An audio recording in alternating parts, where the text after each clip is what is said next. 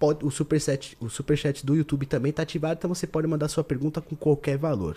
E lembrando você do outro lado da tela, que agora a gente ativou os membros do canal. Por apenas R$ 2,99, você pode virar um membro aqui do Papum e você vai ter conteúdos. Conteúdos? Só pra vocês que é membros do canal. Você é louco, só assim, você dá.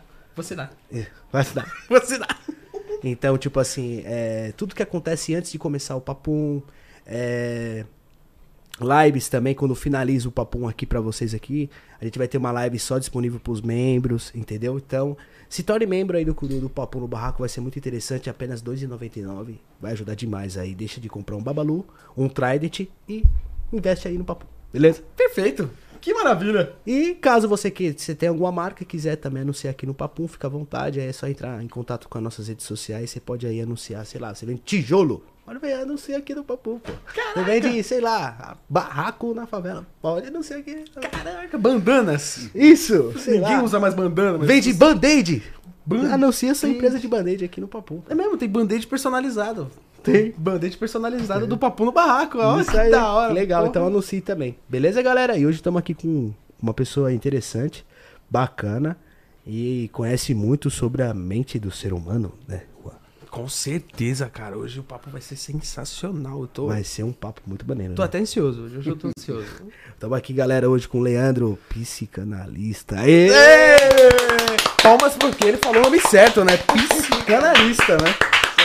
Acertou. As Falei são certo. pra você.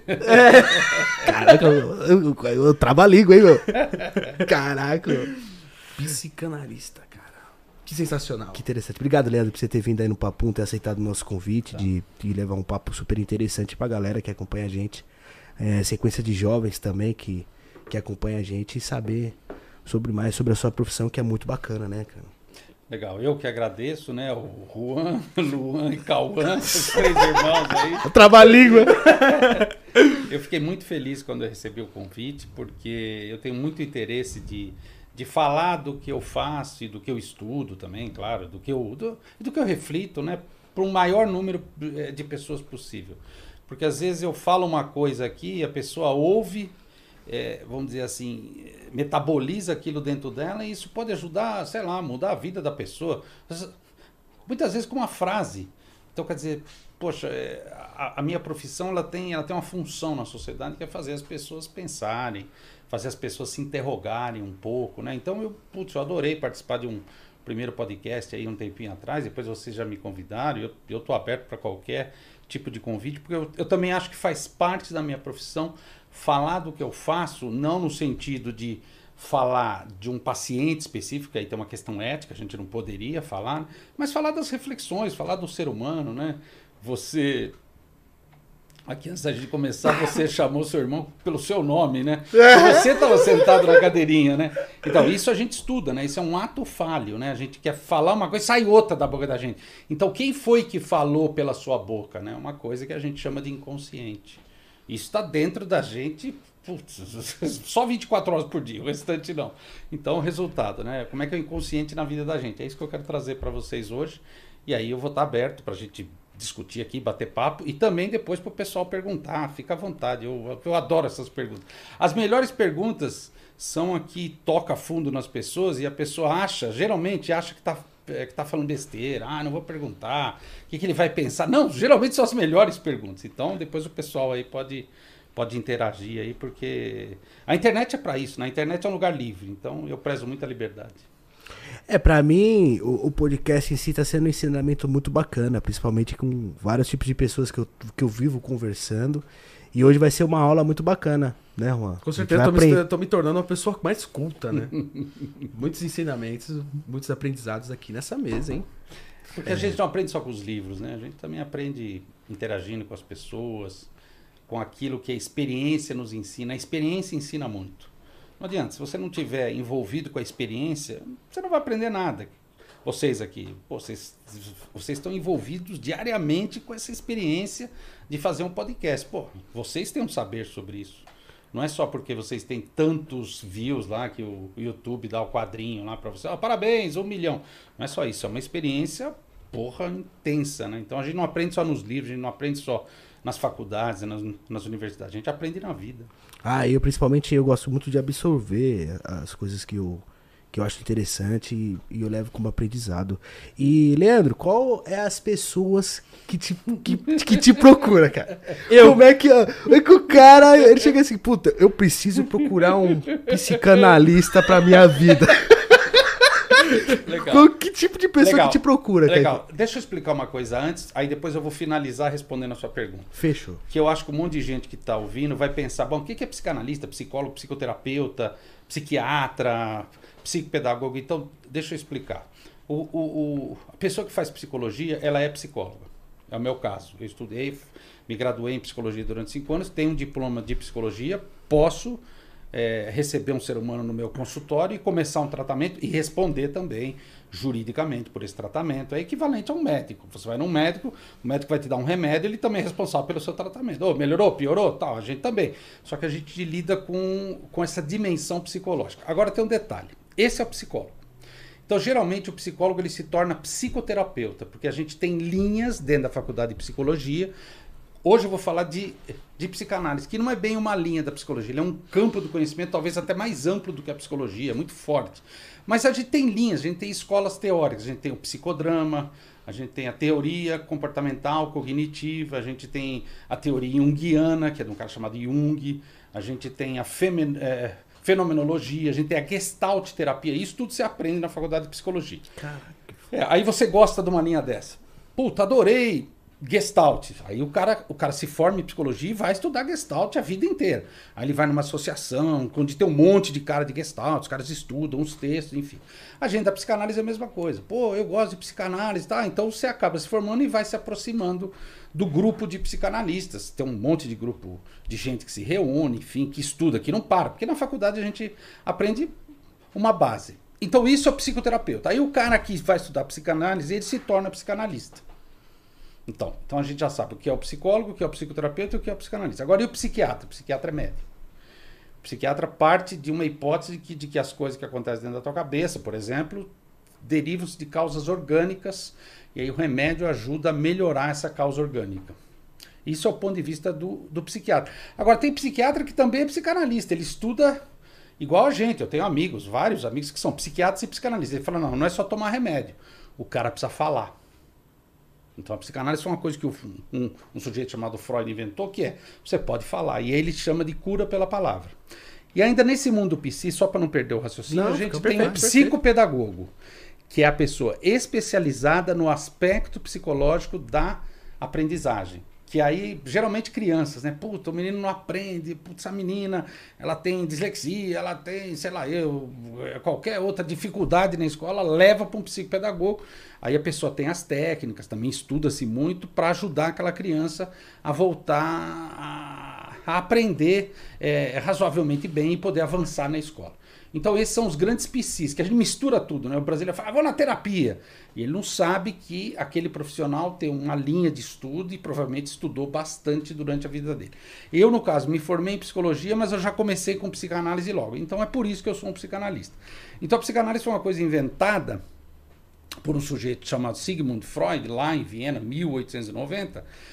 As pessoas procuravam ele, porque você fica curioso. A quem vai no psicanalista? Na época, pessoas que sofriam dos nervos. Ele chamava de doença dos nervos. Então ele atendia muitos casos de histeria. Geralmente mulheres, mas tinha uns homens também. O, o que, que é uma mulher histérica, né? Se a gente pensar na TV, na novela, mulher louca, ela arranca o cabelo. Não, não. Isso é só uma visão assim, estereotipada. Na verdade, a histeria é 1890. As mulheres, puxa, não tinham direito, não tinham direito a voto, por exemplo. Não podiam ter uma vida sexual livre, tinham que casar e procriar, não podiam estudar. Resultado, as mulheres começaram a se, a se rebelar contra isso. E elas produziam a resposta no próprio corpo. Então elas paralisavam o corpo, não tinham orgasmo, eh, faziam eh, contorções quando eram internadas. Tem fotos, tem eh, filmes já da época, né, de casos de histeria que era uma coisa louca. E o Freud chega nelas e fala: Eu queria te ouvir. O que, que você tem a dizer? Caraca. Elas começaram a falar de amor. Ah, eu sou empregada doméstica de um homem muito rico, ele é viúvo. E aí eu tenho fantasias com ele. Quer, é, é, quer dizer, ela não dizia tão diretamente, o Freud dizia, pô, então você quer casar com ele? Mas é ridículo, eu sou uma, uma empregada doméstica. Ué, mas a vida é assim, a gente pode ter fantasias. E o Freud foi inventando um método, ele falou, pô, peraí, então o ser humano tem umas coisas dentro dele que ele não sabe que está dentro dele, que se ele falar, isso sai para fora, ele vai se ouvir também, isso vai ajudá-lo a, melhor, a melhorar. Então, por que, que eu estou muito satisfeito de estar aqui? Eu estou falando para gente jovem. Tudo bem, hoje eu estou velho, 56 anos. Eu já fui jovem. O jovem é inseguro, o jovem ele tem que inventar uma vida para ele, ele tem que se relacionar com o sexo que o atrai. Para mim, como psicanalista, tanto faz heterossexual, homossexual, para mim isso é detalhe. Ele precisa amar e ser amado, são, são coisas difíceis. Ele precisa virar homem, ele precisa virar mulher. Ele precisa se, se separar dos pais, que também é difícil. Então, resultado, o Freud foi sacando isso tudo, ele inventou um método chamado psicanálise, porque esse tipo de coisas que eu acabei de falar ficam soterradas dentro da gente dentro de uma coisa chamada inconsciente.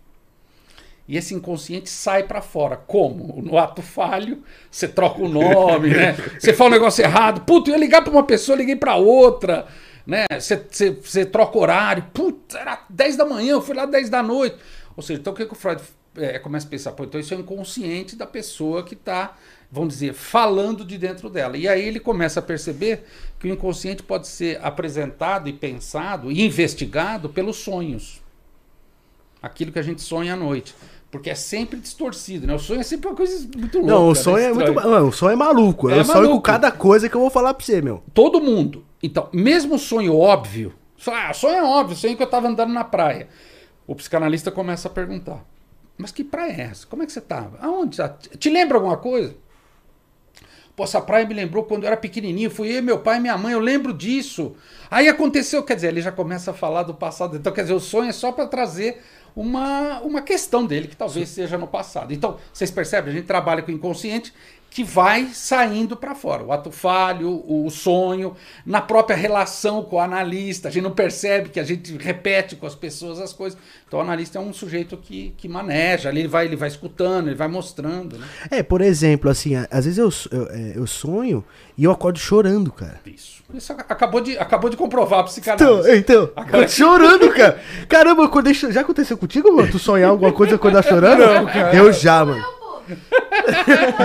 Mas isso é. Mas isso é bem relativo, né? É bem relativo de pessoa para pessoa, né? É, as pessoas não são iguais, isso é legal. Mas você vê, ele falou, poxa, eu tô sonhando e eu acordo chorando. Tem uma coisa no meio que você não sabe. Você, eu, eu sonhei, eu acordei chorando. O que, que tem no meio? Sei lá.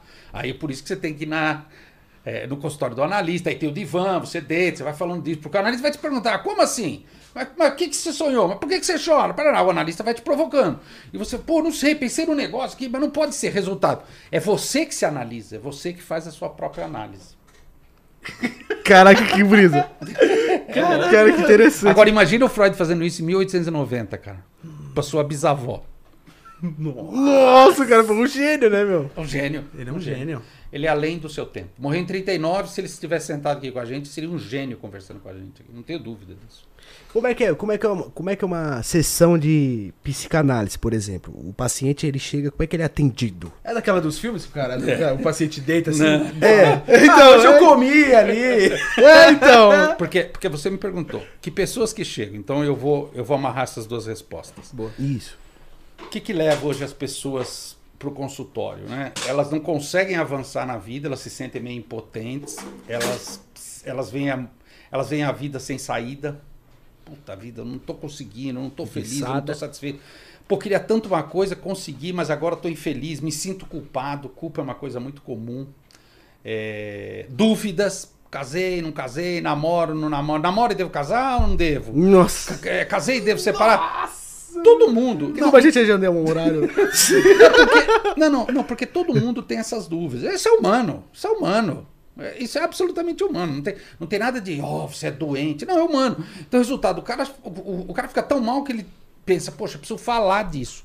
Aí o analista é o cara que você vai lá, ele vai marcar uma hora, ó, rua tá, o endereço tá, você vai lá, marca uma hora, entra na sala, tem duas poltronas e um divã. Uma poltrona fica assim do lado do divã, então o sujeito dele no divã ele não me vê, e outra poltrona é onde o cara senta primeiro, depois ele vai pro divã, mas primeiro ele senta. E o analista faz uma pergunta óbvia: o que te traz aqui? Não é porque você veio. Hum. É o que te traz aqui. Tem alguma coisa mais forte. Ninguém vai no meu consultório porque tá bem. Ai, tô ótimo, Leandro. Nossa, eu vim aqui porque eu tô ótimo. Ninguém, cara. Tô com saudade de você. Imagina, né? todo mundo vai lá porque, cara, não tô legal. Aí o que, que o analista faz? Bom, então começa a falar. aí. Resultado. O que, que, eu, o que, que eu sempre explico para as pessoas? Você vai vir aqui toda semana no mesmo horário. Ah, então, é, é quarta-feira, 3h15. Toda quarta-feira, 3h15. Se eu faltar, você tem que pagar a sessão. Acabou a sessão, você me paga. Ah, por que, que eu tenho que pagar a falta? Porque você tem que estar aqui, senão isso aqui não funciona.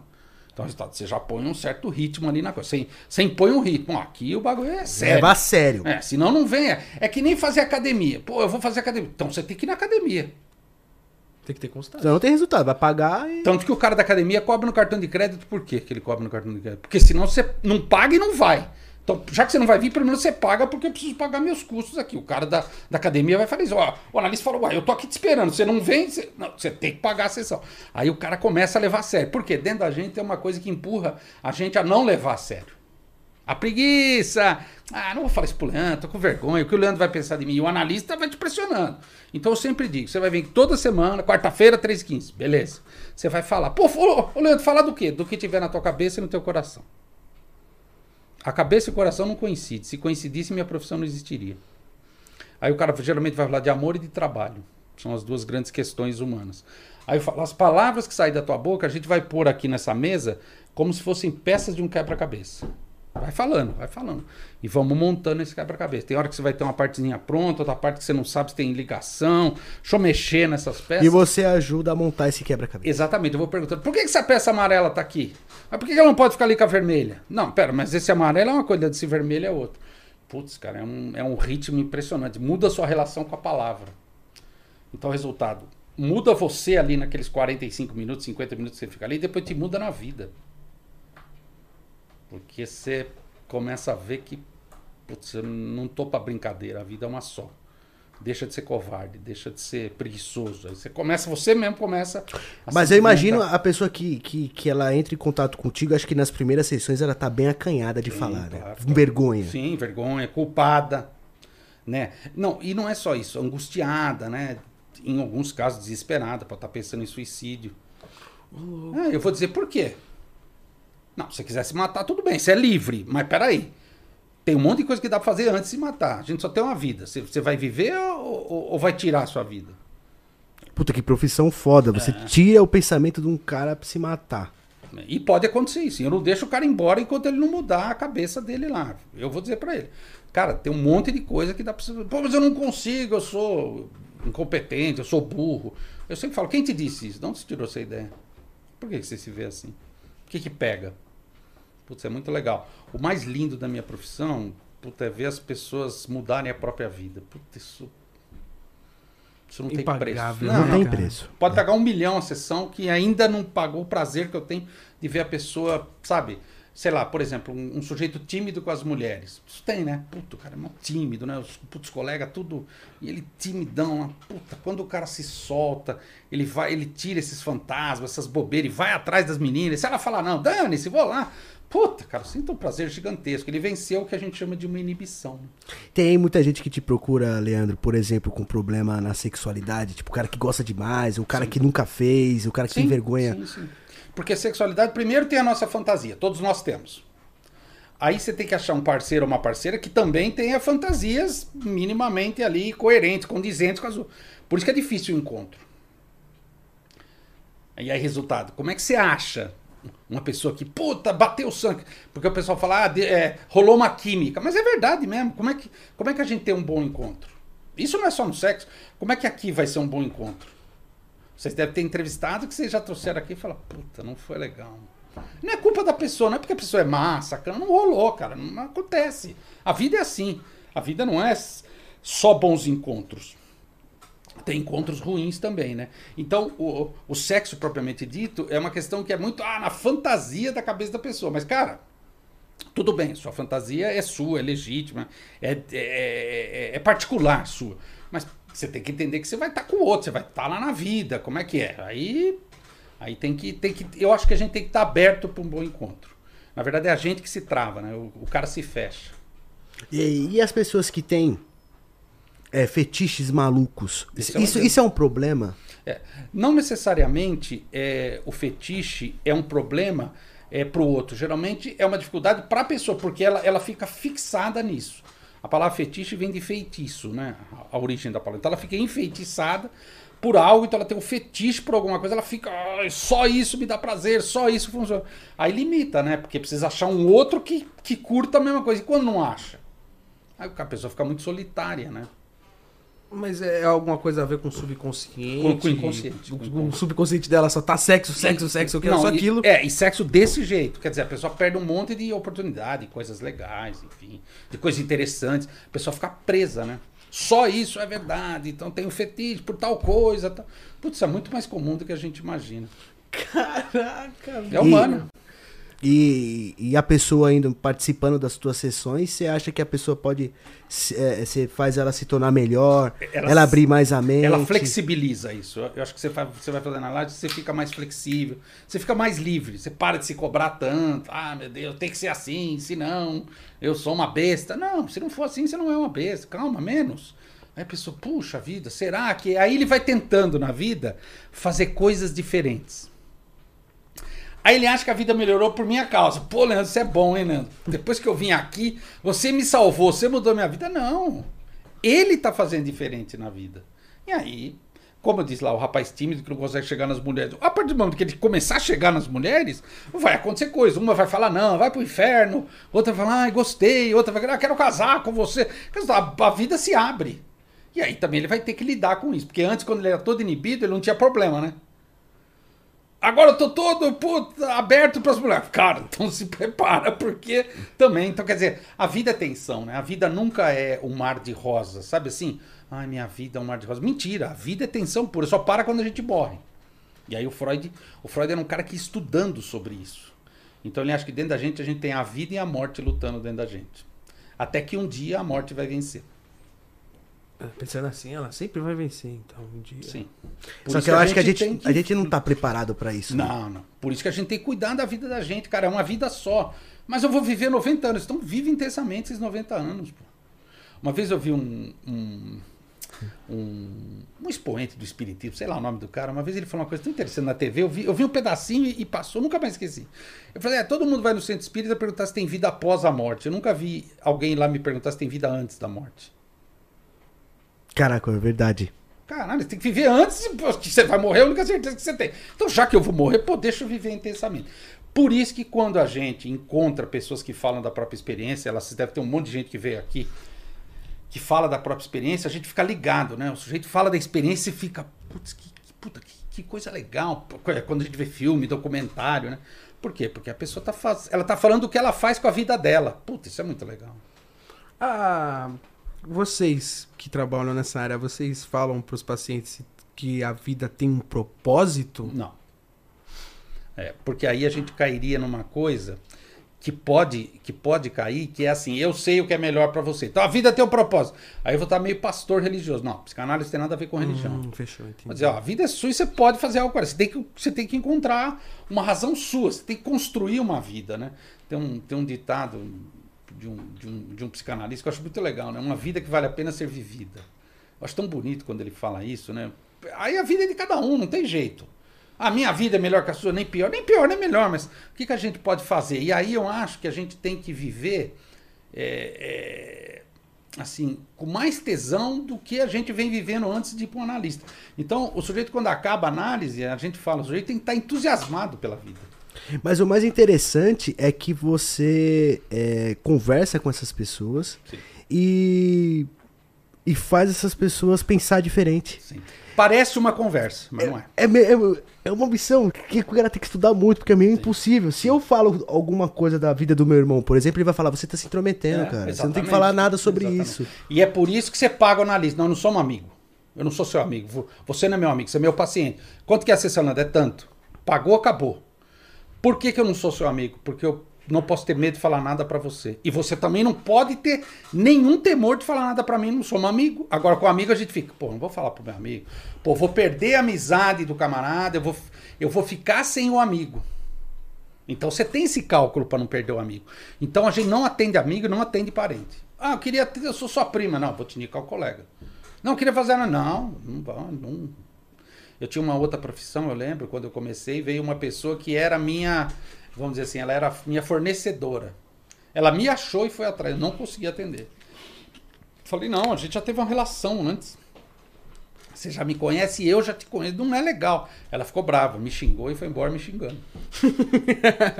É porque, querendo ou não, a gente cria um certo respeito. Claro. Né? A gente tem um respeito pra um amigo, pra um, Claro. um- alguém da família. A gente não vai conseguir falar, ô, Juan. Não. E o legal de você analista é que você pode falar tudo. Ele não vai falar nada pra ninguém. Se uma polícia chegar no, no meu consultório e, e- e vir com um mandado, ó, eu quero saber de um paciente seu que matou alguém ou que cometeu outro crime, eu, eu tenho o direito de ficar em silêncio. Caraca. né? Você vai ser processado. Pode processar. Que é, são as profissões né, de, de sigilo, né? O padre, o psicólogo, o psicanalista, acho que até o médico também. né? Então, resultado, se a pessoa vem no meu consultório e fala comigo, ela pode ficar tranquila, não sai daquilo nem a pau. E eu também falo isso pro paciente, ó, vamos ficar entre nós, não fala para ninguém, não é da conta de ninguém. Eu posso penetrar na sua intimidade porque você está me autorizando, deixa quieto. Fala o que ficar nessa sala, o que for falado aqui, fica aqui. Caraca, então o psicanalista ele resolve problemas sociais, amorosos, Sim. mentais, é, casos depressivos também, vocês Várias, várias têm coisas. envolvimento, sei lá, coisas. melancólicos. É, depressivos, angustiados, melancólicos, ansiosos. Que isso a psiquiatria tenta, né? Não, é uma coisa orgânica, precisa tomar remédio. A gente fala, não é bem assim. O sujeito pode falar e pode se repensar. Às vezes o cara é ansioso, mas na verdade ele se cobra demais. Quando ele parar de se cobrar, ele deixa de ser ansioso. O sujeito é depressivo demais porque ele se culpa muito e culpa sempre leva à depressão. Quando ele para de se, se culpar, a depressão melhora. Claro, né? Se culpava pra caramba, né? O Freud fala, não é a fé que move montanhas, é a culpa, né? Eu imagino. Caraca. Eu que acho que, que, é, que é o seguinte, a pessoa que tá depressiva, que nem eu, já sofri depressão. Sim. Eu acho que a minha concepção de uma pessoa depressiva que eu já fui, eu acho que ouvir boas palavras é muito melhor do que qualquer tipo de remédio, Juan. Sim. E, Quando- e melhor ainda quando as boas palavras saírem da sua boca. Que é o mais difícil.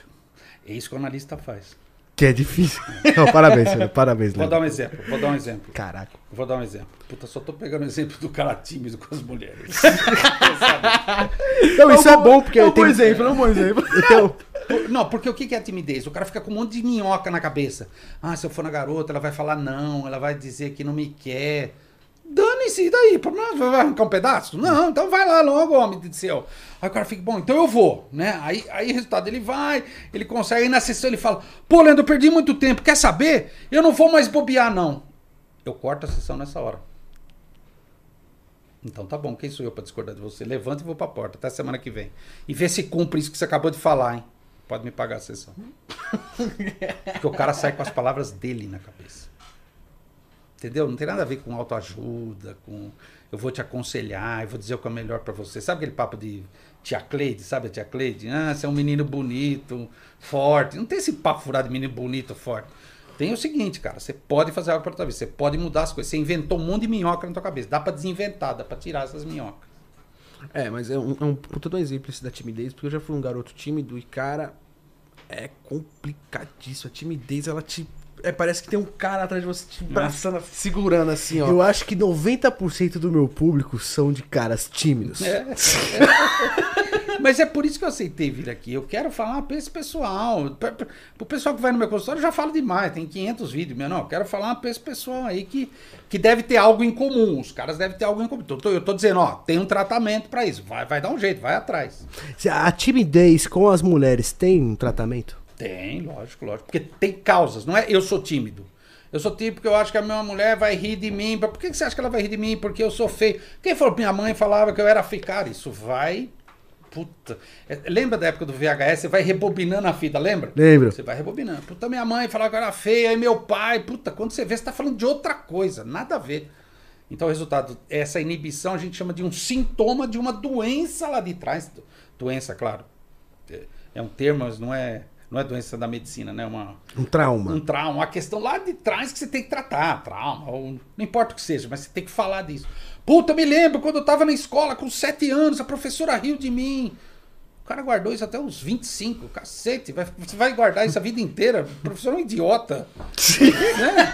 Caralho. Não, porque ele poderia falar, puta, minha professora é idiota, riu de mim. O professor não é pra rir do aluno, pô. Né? Então é legal, o psicanalista é um cara meio assim. é, ele não é seu cúmplice, né? Ele fica, ah, coitado, você é tímido, puxa, que coisa, coisa chata, né? Mas você é um moço forte, bonito, não tem esse papo, cara. Vamos tentar entender isso, como é que é isso? Ó, vou dar um exemplo, uma pergunta que o psicanalista faz que ajuda muito. Por exemplo, uma, uma garota, vamos pensar numa garota. Ela fala, ah, meu pai é um cachorro, ou meu pai era um cachorro, sei lá, o pai já morreu. Eu pergunto, por que você está chamando de cachorro? Ah, meu pai era um cachorro. Minha mãe, minha mãe falava, fulano, seu pai é um cachorro, sem vergonha, me traiu, blá blá blá. E destruiu o cara. Aí eu faço uma pergunta. Você está falando do seu pai ou do marido da sua mãe? Aí, eu- Opa! Até eu fiquei sem palavras agora. Caralho. aí a pessoa. Não, é. É, é, é. É o marido da minha mãe. Ela estava reclamando do marido dela. E ele, como pai? Não, como pai ele era legal, dentro do possível. Ele foi, ele foi um bom pai. Então por que você chama ele de cachorro? Percebe? Então o analista é um cara que faz, ele faz a gente ver as coisas de outros ângulos. Ele te faz pergunta que te surpreende. É outra visão. Você vê a vida de outro ângulo, né? Isso, exatamente. Exatamente. Cara, eu era pra ter ido faz muito tempo, mano. Não, cara, é muito bom. É bom Nossa. demais. Então, o Freud, quando ele inventa essas coisas, ele inventou isso em 1890, vale até hoje. 140 anos depois, continua igual, a gente continua igual. Vocês acham que aquela mulher que eu falei, hoje ela pode votar, ela pode trabalhar, ela pode não ter filho, não precisa casar, mas você acha que é fácil ser mulher hoje em dia? Não é mesmo, cara. Que isso, a sociedade continua machista, repressora, enfim. pô, não, precisa explicar essa parte, né? Então, E, e já chegou assim, por exemplo, no teu consultório, Leandro, de casais e querer ir junto? Participar de ir junto? Eu não atendo casais, mas vem e eu acho importante. Eu, é uma, uma, uma escolha minha. Eu falo, ó, não atendo casais, mas aí eu tenho colegas que atendem eu encaminho. Sim, tem casais que vão. E eu acho o seguinte, se o casal tá indo, ou o casal tá indo para se separar mesmo, ou tá indo para juntar mesmo. É 880, né? 880, É 8800. Eu percebo isso. Tá certo, é. Ó, a gente quer saber se a gente quer ficar junto ou não. Então, se não for para ficar junto, não precisa ser pela força do ódio. Vamos se separar de maneira razoável e madura. Não, a gente tá em dúvida se a gente quer ficar, a gente quer ficar junto. Então ninguém tem nada a ver com isso, pô. Então vamos falar disso aí, vamos pensar. É legal. Quando você estiver casando, Alan. Ele tá, tá pra casar o Alan, né, Alane? Ah, já vai, ó. Chama ele no direct e marca uma, marca uma Tô consulta com medo, cara. dele. Eu tô com medo. tô com medo, eu tô dando risada. Eu tô com medo. Eu não tenho medo, cara. Eu iria super tranquilo. Super É porque você tem que tranquilo. pensar em coisas que estão dentro de você que talvez te surpreenda, que você nunca eh, tinha pensado, que você não se dá conta, mas elas estão dentro de você, né? Por isso que quando sai pra fora, você vê, eu sonho e eu choro. Tem alguma coisa aí que te faz chorar, tá no seu sonho. Não é da conta de ninguém. É você, um analista, você vai lá e vai falar disso. E o cara vai, ô, peraí, vou- como é que é isso aí? Fala um pouco mais. É, eu já sonhei coisas tão bonitas que eu acordei chorando. Tipo, alguma coisa linda que aconteceu no sonho. Sabe? Às vezes que eu tava. Meus sonhos são bugados, cara. Meus sonhos são totalmente bugados. E às vezes eu, eu controlo meus sonhos, tá ligado? Porque o sonho, ele é incompreensível pra gente mesmo. Pô, Leandro, por que, que o sonho é tão louco? É pra você não entender. O sonho é só seu, você não fala pra ninguém. Você pode não falar pra ninguém o que você sonhou. É pra você mesmo entender. Porque às vezes, se você entender, você pode ficar mal. Você fala, puta, eu sonhei, caramba, eu tenho que fazer tal coisa pela minha vida. Puta, eu tenho que me movimentar. Eu tenho que tomar uma decisão, eu tenho que deixar de ser covarde, eu tenho que deixar de ser bunda mole. Tanto faz. O sonho tá te dizendo, deixa de ser bunda mole. Por exemplo. né? É, é engraçado, porque às vezes eu, eu- eu sonhei uma vez que eu tava caindo do precipício do prédio, meu, lá do 25 andar, eu caí, cara. Meu, eu acordei desesperado, parecia que eu tava com, com água engasgada na boca, meu, sem ar. Primeira coisa que eu fiz foi pegar meu iPhone do lado da cama, meu Deus, no Google. Qual que é o significado de cair do precipício no Então, sonho? então, a gente em psicanálise, a gente é o contrário do dicionário dos sonhos. Porque o dicionário dos sonhos é assim, ah, sonho com cobra, gente traidora, sonho você tá pelado e ninguém vê, tal, coisa, dentes estão caindo. Pra psicanálise tem nada a ver isso. Esquece, você tem que falar nisso. Por que 25 andar? O que, que é o número 25 para você? O que, que é cair de um prédio? Você caiu, por que que você tava com esse negócio da água na boca? Enfim, o analista vai te fazer falar disso.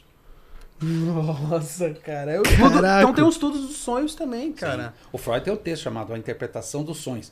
Perceba o seguinte: não é a interpretação de sonhos, é a interpretação dos sonhos. Os seus sonhos interpretam você. Caramba, por exemplo, paralisia do sonho. Do sono. Do sono, Do né? sonho. Oh, desculpa. Do, sono, Não, por isso é um ato exemplo. falho. Isso é um ato falho. Paralisia do sonho. É o sonho que você É, sonha. olha lá. Ele já pegou, ele já, ele já sacou. Ele é Meu, rápido. acontece demais isso comigo. Às vezes a gente sente isso, fala, puta, eu estou paralisado. Na verdade, pode ser uma coisa de microsegundos, mas a gente tem essa sensação. Aí o pessoal dá um monte de explicação. Na verdade, você está tenso por alguma razão também. Você precisa pensar nisso, né? É interessante. Eu, cara, Mas é vocês estão foda, percebendo? Vocês estão percebendo? Então, dentro da gente tem umas coisas muito. Você quer ver uma coisa muito louca que está dentro da gente? Às vezes eu sou um cara de um jeito, eu vejo o Leandro falando, pô, o Leandro parece ser um cara assim. Mas nos meus pensamentos eu posso ser um cara totalmente diferente. Mas a, a, a voz que a gente tem na cabeça não é o mesmo cara que tá falando aqui agora. Essa voz a gente chama de superego, né? Uma voz da consciência que está dentro da gente. Às vezes pode ser um superego super rígido, exigente, um superego mais razoável, mas você não sabe. Então, resultado, você tem esse pensamento e fala, tô ficando louco. O, o sujeito, quando fica louco de verdade, ou quando ele. Na verdade, ele é louco, ninguém fica louco. O sujeito é louco. Ele ouve vozes e vê coisas. Que é a parte da esquizofrenia. Esquizofrenia, por exemplo, a psicose, maníaco-depressiva, melancolia. São quadros psiquiátricos, mas esse cara também tem que falar. Ah, então ele não precisa ir no analista? Precisa, só que não é igual. É um, é um outro, a gente chama de um tratamento possível, uma coisa meio, meio diferente, mas o cara tem que falar disso. Que voz que você ouve? Por que, que o cara fala assim pra você? O que, que, que você faz com essa voz? Ah, eu, fico, começa. eu fico com medo. Não adianta ele ficar com medo, ele vai ter que lutar contra essa voz. Ou ver coisas. É terrível, não é, não é fácil não. E aí a medicação pode ajudar, pode dar uma segurada. Mas o cara tem que falar também. Ele tem que inventar uma saída pra isso. Com a psicoanálise, já conseguiram vencer a esquizofrenia? Não, esse tipo de coisa não tem cura. Agora, a psicanálise ajuda o sujeito a ter uma vida muito melhor. O sujeito precisa trabalhar, o sujeito precisa se relacionar com as pessoas, ele não pode ficar dentro de casa apenas. né? Então, a o tratamento psicanalítico ajuda o cara a fazer alguma coisa tal. A gente, por exemplo, quando o cara faz arte, que é muito comum, né? Os caras pintarem e tal, a gente sempre fala, você tem que cobrar por isso. Ah, não posso dar de graça? Não. Todo mundo cobra, porque você não vai cobrar? Porque você é esquizofrênico, e daí? Ah, cobrei um real, beleza. Faz o que você quiser, que esse dinheiro é seu. É fruto do seu trabalho. Você tem condição de estar no, no, no jogo social produzindo algo que pode ser compartilhado com as pessoas. Cara, que profissão incrível. A mente é, é uma coisa incrível. Até na parte desse alter ego aí. É muito louco, cara. Você tem uma voz dentro de ti que você, meu. Eu tô escutando uma voz agora falando comigo. Essa daí você não precisa de fone de ouvido. E a, e a, e a psicanálise tem uma explicação pra isso. Ela estuda isso, né? Ela se dedica a estudar isso. Sim, você pode ir lá e falar, meu, meu alter ego pensa assim de vez em quando. Eu, eu, eu tenho pensamentos nervosos, eu tenho, eu sou mais tranquilo e, e você pode moldar tudo isso e falar, meu, você é isso, isso, E isso, também, tem que melhorar isso, e, também, isso. e também tem coisa que a gente sente e não consegue explicar. Às vezes o sujeito, por exemplo, bebe demais, fuma demais, faz sexo demais. Na verdade, ele faz todos esses demais, que esses demais ajudam ele a não sentir essa coisa angustiante, terrível que está dentro dele. Ele fala, puta, quando eu, quando eu vou para esses excessos, eu fico melhor. Na verdade, ele está se anestesiando. O psicanalista vai falar, então vamos tratar isso primeiro. Esquece essas outras coisas. Vamos, vamos voltar para trás. Que coisa é essa que você sente? E a pessoa pode falar, pode pensar. E É, é isso que o Freud chama de cura pela palavra. Ele vai se escutar, ele vai ver o que sai da boca dele, ele vai pensar nisso, ele vai, enfim. E agora a coisa está crescendo tanto porque, especialmente depois de 20 de março do ano passado, quando começou a pandemia, acabou os, os tratamentos presenciais. Está voltando agora. Só que aí explodiu a procura, porque todo mundo faz virtual. Então atendo gente do mundo inteiro. Nossa. Né? Gente do mundo inteiro. Brasileiros, tal. mesmo eu atendo dois gringos em inglês. Os caras, mesma coisa, só que em inglês. Isso daí. mesma coisa, só que em inglês. Só mudou. É, só muda a língua, mas a questão é a mesma. Então explodiu a procura. E outra coisa, né? O ser humano não é bobo, né? Quando uma análise acontece, quando um tratamento analítico acontece, putz, as pessoas se beneficiam muito. O sujeito sabe o que é bom. Você não precisa explicar o que é bom. A pessoa sabe. É verdade, é verdade. E, bom, eu queria falar sobre o, a parte do humor, a comédia, ela entra nessa parte da, da psicanálise? Então, então, quando eu falei do superego, o superego é uma, vamos dizer assim, a gente brinca aqui, uma vozinha na cabeça dele. Na verdade, a gente chama de uma instância psíquica. Que ela cobra da gente. Ah, você falou que ia fazer, você não fez, tá errado, tá ruim. Então, quer dizer, é um, é um é, é, que a gente chama de voz da consciência. É uma exigência que nós mesmo temos, né? Puta, será que tá bom? Será que não tá? Beleza. O Freud descobre que o humor ele ajuda a flexibilizar esse superego. Então, resultado, quando você coloca uma piada, você quebra aquele aquele aquele clima pesado, aquela coisa, né, tá, puta, não tá caminhando. O cara mete o humor, puta, e todo mundo ri. O que que acontece? Você é, alivia. Então, o humor serve para alívio. Então, Freud estudou muito sobre humor. Eu adoro humor, adoro porque eu acho que o humorista ele consegue mais rápido que o psicanalista na questão. Eu adoro quadrinhos, cartoon, charge, puta, eu acho demais. Porque esses caras são muito geniais para conseguir colocar numa forma gráfica aquilo que eu vejo no consultório direto. Vou dar um exemplo. Vou dar um exemplo. É, é, uma brincadeira que eu faço com os pacientes que funciona bem, né? Então, sei lá, vai, vou, vou inventar uma coisa agora. Ai, Leandro, é, eu trabalho numa empresa e tem um chefe sem vergonha lá que fica cantando todas as mulheres. Mas olha, Leandro, eu, é, não é que eu queira ser cantada por ele. Eu falei, não, nem me passou essa ideia pela cabeça. então, quer dizer, quando eu brinco com o paciente, assim, claro, precisa ser um paciente também que, que tem essa abertura. O que, que eu estou dizendo? Não, para com isso, pode admitir. Você também quer ser cantada por ele, e aí o que, que vai acontecer depois? Então aí vamos, vamos pensar no depois também. Ou seja, então a pessoa passa a ser mais honesta consigo mesma. É mentira, eu também quero ser cantado por ele sem vergonha, quero conhecer esse homem, vou mostrar para ele e tal. Não, não, importa, a vida é da pessoa, né? Mas o humor é para quebrar, né? Então eu, eu gosto muito de usar o humor. Agora, tem que ser sempre é, no bom senso, respeitoso. Não é rir da pessoa, é rir com a pessoa e rir para a pessoa, não rir da pessoa. Por exemplo, assim, eu vejo muitos humoristas e até youtubers também muito depressivos. Sim é, é, principalmente com essa esse contato de, com o público, de, é, de, de, querer sempre fazer o outro rir, de, de sempre humorista, levar... Humorista geralmente é depressivo. O Jim Carrey, o exemplo, e o Mo dos Três Patetas era um cara profundamente depressivo. Não, o Mo não, o, o, desculpa, o Champ, o irmão do Mo. Que era aquele três patetas, um dos patetas tinha o cabelo meio, meio preto tal, que ele era irmão do Mo. Que é o cabelo que tinha o cabelo lisinho? É, esse cara era profundamente depressivo. Profundamente. Tem até no filme, enfim, tem um filme sobre os três patetas. O Jim Carrey. Porra! Porque o humorista, por que, que ele é um grande humorista? Porque, na verdade, ele tem questões é, pessoais muito profundas e, e, e aí o cara se tornar humorista é uma saída. Aí, resultado, ele acaba ajudando as pessoas, mas via de regra, o humorista é um cara depressivo. É, é, é, é paradoxal, né? Você fala, que estranho. É, porque, é. né, o humorista ele é um cara feliz, querendo ou não, ele faz muito a gente rir. Você tal. que acha É isso. o pensamento que a, que a gente, pessoas sim, normais, sim. É, pensamos. Você né? imagina né? isso. A gente imagina. Por exemplo, um monte de ator fala que é tímido. Mas você é ator, você tá. Pô, pode ver na internet, você acha um monte. Ah, sou super tímido. Como tímido? Você tá na TV, você mete uns beijos lá nas, nas, Ué. nas Ué. atrizes. Não, mas eu sou tímido. Puta, cara, eu, tenho, eu morro, de, morro de vergonha. É, cara, fica vermelho, é isso aí. Você disse que o humor, ele, ele é como. É um. pra fugir do alter ego. Super ego. Super ego. Da cobrança do super ego. Então, pode ser que os comediantes tenham uma cobrança muito alta. Exatamente. Essa é, essa é a nossa hipótese. E eles pegam o humor vivem do humor pra fugir desse superego sempre. É, por ao invés do cara, lembra que eu falei? Ah, fumar, beber, tá? ao invés do cara fazer isso, faz humor. Perfeito. Ele ajuda um monte de gente. Puto, humor é ótimo. Você fica mal depois que você vê algo legal de humor, você fica super bem. Sim, demais. Né? Pô, fico feliz pra caramba. Sai até, às vezes você Não, tá meio triste. E os meio... caras são muito criativos. Os caras falam, falam umas coisas que eu falo, meu Deus.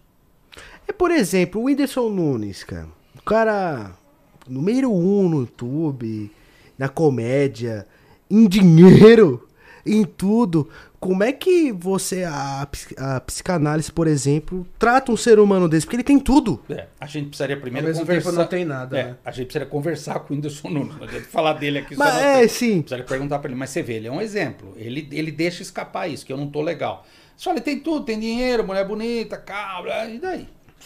Aliás, o Jim Carrey falou uma coisa dessa esses dias Ele falou exatamente sobre isso. Ele falou assim: seria legal se todo habitante da Terra ficasse milionário. Todos. Aí todos saberiam que não é isso que resolve a vida da gente. Caraca, que foda. Nossa, mano, show de aprendizado hoje, caralho. Bicho. Não, o Jim Carrey, é- o Jim Carrey é um cara que fala umas coisas que. Gente, presta atenção nesse cara. Ele fala umas coisas que eu falo, meu Deus. Você acha que esse cara não tem dinheiro, não tem, não tem nome? Porra, tem tudo, né? É? Ele tem tudo. Tem Melhor sucesso, dinheiro demais. Todo mundo devia ficar milionário. Aí para saber que não é isso que resolve. Porque a gente tem essa ilusão, né? Ah, vou ter bastante dinheiro, aí eu vou ser o homem mais feliz do mundo. Quem te disse? Não é verdade. O dinheiro não traz a felicidade. É o pobre ter esse pensamento, né? o pobre Que é feliz pra caralho, é. vai entender, né? É, então. Então, então, olha que legal. Então o cara pode ter muito dinheiro e ser feliz, e pode ter pouquíssimo dinheiro e ser infeliz. Não é uma regra, não é o dinheiro em si. É verdade, não é o dinheiro. Se fosse assim, era assim, mas só dá dinheiro pra todo mundo, todo mundo seria. Não é verdade, não é. É um outro lance que passa pelo dinheiro também, lógico. O dinheiro é parte da vida, mas o dinheiro não é toda a vida. Porra, verdade. É, tem um, o Michel Alves. Ô, boa noite, viu, Michel Alves? Obrigado por estar assistindo a É o gente. Michel, o É, Michel. professor? Aham. Sério? É, ele falou: o número de pessoas se mataram nesse contexto de pandemia. Gostaria que ele comentasse. Putz, é um assunto pesado, né? mas, mas tem que falar, né? É, o, o índice de suicídio aumentou no Brasil. Né? Com a pandemia. É, mas, por exemplo, você vê que não fala na mídia. A mídia tem um acordo ético, os órgãos de mídia, eles não falam. Pode dizer, ah, o ator morreu. Você fala, morreu do quê? Não, o ator tal morreu. Você fala, mas o cara morreu do quê? Você começa a pesquisar, lá no finalzinho você vai achar, o cara se matou. E não tem esse- é- essas expressões, se matou, tirou a própria vida, se suicidou, não tem. Porque a mídia acha que isso acaba incentivando algumas pessoas, e eu concordo, mas isso também não garante que, ah, então, então vamos esconder que aí ninguém vai se suicidar. Não é verdade. A gente acha que o suicídio é o ato mais livre de uma pessoa. Se a pessoa quiser mesmo, ela vai se suicidar, porque ninguém sabe o que está na cabeça dela. Por isso que eu pergunto: você já teve alguma ideia de jirico? Eu, eu- você vê, eu ponho humor, né? Como assim ideia de jirico, né? Isso é uma frase da minha avó. jirico, jirico é uma espécie de burro, né? Você já teve alguma ideia de jirico? Aí o cara, como assim, Leandro? Sei lá, alguma ideia de jirico. O cara saca, ele fala, assim, uma ideia bem radical. Eu falei, é. Aí eu brinco, morte morrida ou morte matada? Nossa. Porque morte morrida assim, ah, eu quero morrer, que Deus me tire daqui. Vocês vão ver, eu vou morrer, vocês vão sentir minha falta. Esse cara não vai se matar. Agora, morte matada, o cara fala, morte matada. Aí eu pergunto do plano. Sempre teve plano. Sempre já, o plano já estava na cabeça. É ele com ele mesmo. Então, respondendo aí ao, ao professor aí, aumentou e principalmente, eu acho, essa é uma posição pessoal minha, eu posso estar inclusive errado. Eu acho que a pandemia nos obrigou a pensar na nossa própria vida. Teve gente que pensou e não gostou do que viu e achou que essa é a última saída. E aí é uma questão ética. Se o cara quiser mesmo, ninguém sabe. Eu acho que a pessoa deveria viver. Pô, vou tentar fazer algo diferente da minha vida. Não precisa ser um filme do Walt Disney, nada disso, mas tem cara que encontra essa saída. E dá um jeito e faz. E é um puta de um jogo, ele contra ele mesmo, né, cara? Sim. Caraca, o cara tem plano. Deve ser muito pesado Não, pra, cara, tipo, lembra- É. pra você. Sim, deve ser muito pesado mal. escutar, pô. É. E não deixa o cara sair enquanto ele não der uma girada. Bom, então, ó, você me liga daqui duas horas, ó, você me liga amanhã. Eu vou te ligar amanhã, eu ligo pro cara no outro dia. E aí? Não, não, beleza, Leandro. Não, beleza. Não vai mais se matar, não. Então vai viver, né? Porque a vida é uma só. Vamos viver. Não, não, esquece, Leandro. Não, tem razão, tal. Não é que assim, ah, eu sou bonzinho, eu sou bonitinho. Não, não é isso. É uma- É uma questão ética minha, né? Eu acho que o sujeito tem que apostar na vida. Mas se ele quiser essa saída mesmo, não vai ser eu que vou impedir. Não tem como. Não, não tem mesmo. Isso me lembra um, um caso do Stalker da Bjork. É um cara que era Stalker de uma garota muito famosa. Bjork, Sim. E... Islandesa. É, isso. E ele gravou é, várias fitas do começo ao fim do suicídio dele, do que Ah. rolava na cabeça dele. Daquele gordinho, né? Que É. você me mostrou o, o vídeo dele, É, né? Dele mesmo. Cara, é pesado. né? Pesado. E outra coisa, você sempre acha que o suicida é uma pessoa estranha. Tal. Super normal. Que nem nós conversando aqui. Qualquer pessoa pode fazer isso. Isso, isso é uma tolice. É, é, é, é complicado, cara. A, a depressão também é a mesma coisa. Isso, a depressão leva ao suicídio. Pode levar ao suicídio. A melancolia, né? o sujeito está triste demais. Pode. Bom, então eu vou. eu- é, eles usam a expressão, vou desligar. tô sentindo algo tão ruim que eu vou ter que interromper. Como é que você vai interromper? Vou pôr um fim em tudo. E o cara interrompe mesmo, né? Você vê, é um assunto triste, né? Chato. Você vê como chegou nisso, né? Porque as pessoas vão querer saber, né? Porque ninguém fala. É Ninguém fala, né? Não adianta só ficar falando pro cara não se matar. Pô, vamos pensar no que tem por trás desse. É um ato trágico, né? É um ato trágico. Vamos pensar nesse trágico aí da vida. O que, que a gente faz com a vida? É, é o. É o. Nossa, é pesado, cara. Eu acho que a galera também é, gosta desse assunto, até porque talvez pensou uma vez. É. Ou teve algum parente que pensou no suicídio. Tá mais perto da gente do que a gente imagina. E os artistas, né, cara? Muitos artistas. O, o vocalista do Linkin Park. É. O dia, dia passado ele tava rindo no bar, no outro dia se matou. Não, o ator lá, o Robin Williams, que era um humorista, um puta ator. Né? pu- Cara, O Hermes e Renato Ah, o, o carinha do Hermes e Renato. pegou o cinto, apertou. Aquele, aquele rapaz que era, que, que era cozinheiro, genial lá, o Antônio Bourdain. Puta, adorava esse cara. Ele tinha um programa de culinária. Puta, o cara adorava, era fã do cara. O cara se matou, tinha uma filha, tinha acabado. Ele era, ele era casado com uma brasileira, lutava jiu-jitsu brasileiro. Fiquei sabendo, falei, o cara se matou, sim, se matou. Meu Deus, cara. É complicado. não, às vezes eu, eu fico sem palavras, porque às vezes você não tava esperando. Não, e é. Esses arti- os artistas estão muito. É que tem Cara. artista que às vezes tem rede social, você vê que ele é um cara já depressivo, que ele é triste. Não, o Lil Peep, foi overdose. o Lil Peep. Ele pegou um monte de remédio e. Foi É, você vê que ele é um praticamente cara suicídio. triste. que- Você fala, puta, meu, você já não. Você já espera, assim, né? Vai, vai se matar, vai, vai, se, vai, vai usar droga até morrer. É, o Kurt Cobain é um exemplo. É. Agora tem, tem pessoas que você fica, caraca, mano, como assim? O cara morreu como? Pera. Tipo É. esse do Hermes e Renato, por exemplo. Feliz Ninguém caralho. esperava. Ninguém esperava. Pô, Hermes e Renato, além de ser um sucesso, são uns caras geniais. Pô. Esse cara que fez isso era um cara genial, lembro muito bem dele. Puta, excelente comediante, excelente artista. Demais. E aí? Você não tá dentro do carro, você não sabe. Ninguém sabe. Ninguém sabe Aí eu na conheço o outro, você não conhece ninguém, não conhece nem você. É verdade, a gente nem se conhece. Por isso que a gente tem que ir no psicanalista pra se conhecer, cara. Então, o que você acha, Leandro, que uma pessoa deve procurar um psicanalista? Quando ela tá depressiva ou quando ela não tá com um problema, não tá indo bem na vida, quando ela tá querendo se abrir também É. com alguém pra poder Eu acho. ajudar. Quando. É, eu acho que a pessoa só vai no analista, primeiro, quando a coisa aperta. Mas quando apertar, e aperta às vezes, existe um tratamento para esses. Vamos chamar de mal-estar. Existe, chama-se psicanálise, enfim. Po- Pode procurar um bom psicanalista. É só jogar na internet, você acha. Psicanalista liga, marca um horário. Não bateu o santo, procura outro. Também não fica. Não adianta ficar arrumando desculpa. Ah, tô sem tempo, sem dinheiro. Isso é papo furado. Quando você quer, você vai, arruma tempo e dinheiro. Então vai lá, faz.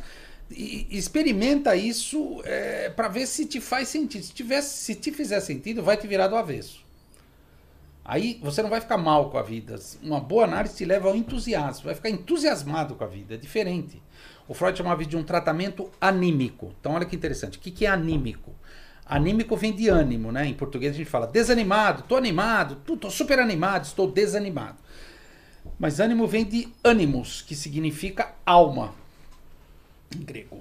Então, na verdade, é um tratamento para a alma, não a alma da religião, mas a alma do, do sentido da nossa verdade. Né? Às vezes nossa alma está mal mesmo, a gente precisa é, tratar disso. O Freud inventou um lance, né? que é na relação com o analista e pela palavra. Né? Vai dar sempre certo? Vai ser sempre um filme do Walt Disney? Claro que não. Às vezes vai no analista e não bate o santo, não acontece. É que nem a vida. O, o que acontece no consultório de psicanálise é igualzinho à vida. Sem tirar nem pôr. Você acha que a, a religião, por exemplo, ajuda um paciente? Eu acho que a religião, ela sempre vai existir. Não existe, não existe mundo sem religião.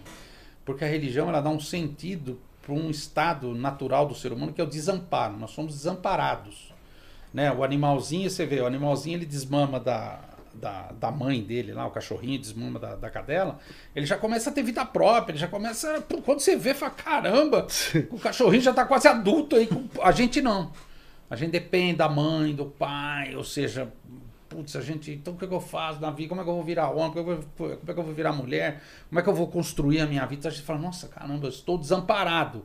Não, é que a vida é dura mesmo. A vida é para profissional, não é para amador, é para protagonista, não é para é coadjuvante. Então acho que a religião existe muito para isso, para te dar força para isso. Aí eu sempre digo a mesma coisa, vou dizer aqui agora. É de fora o íntimo de cada um, né? Cada um tem que achar o seu caminho, se isso faz sentido para você, né?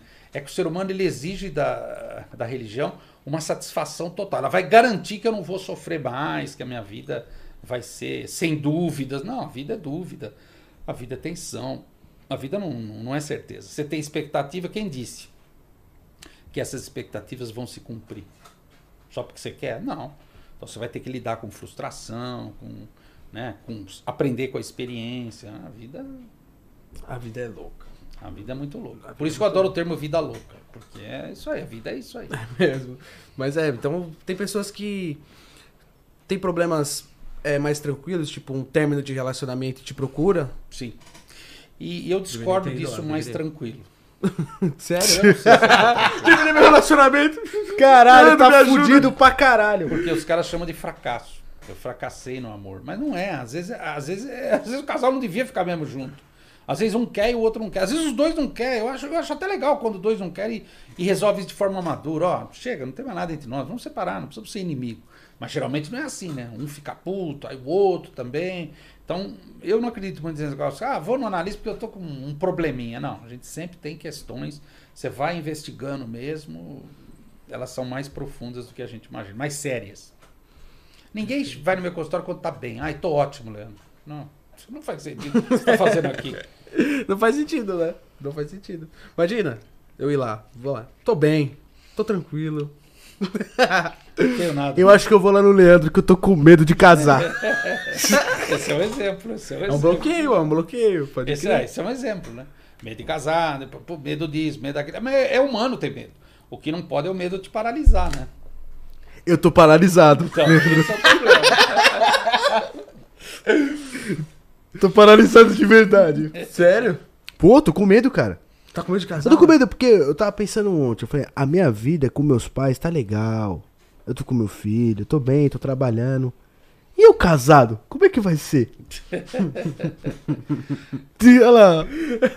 Por que, que tem que ser ruim, né? Por que, que não pode ser bom, né? É, então. Será que vai ser bom? Será que vai ser ruim? Será que eu vou me adaptar? Será que. Fica aquele será, cara. será, será, não, será, será? Você fala assim, eu só vou decidir, só vou escolher se eu tiver a certeza antecipada que vai ser bom. Não existe a certeza. O Freud falava uma coisa bem legal: não se faz omelete sem quebrar os ovos. É um ditado francês. Se você fizer uma escolha na vida, querido, você vai ter que quebrar os ovos para ver se vai sair omelete lá. Senão, fica com os ovos do jeito que tá lá, não vai ter omelete nenhum. Ou seja, você não escolhe, né? Não escolher é uma escolha, né? Eu acho que isso é um tipo de neurose, não é? É, a gente chama, tecnicamente, a gente chama de neurose, exatamente. É, e tem vários, é tipos, sim, tem sim. vários tipos de neurose, né? É, a histeria que eu falei lá no comecinho do Freud está é, tá dentro do grande campo da neurose.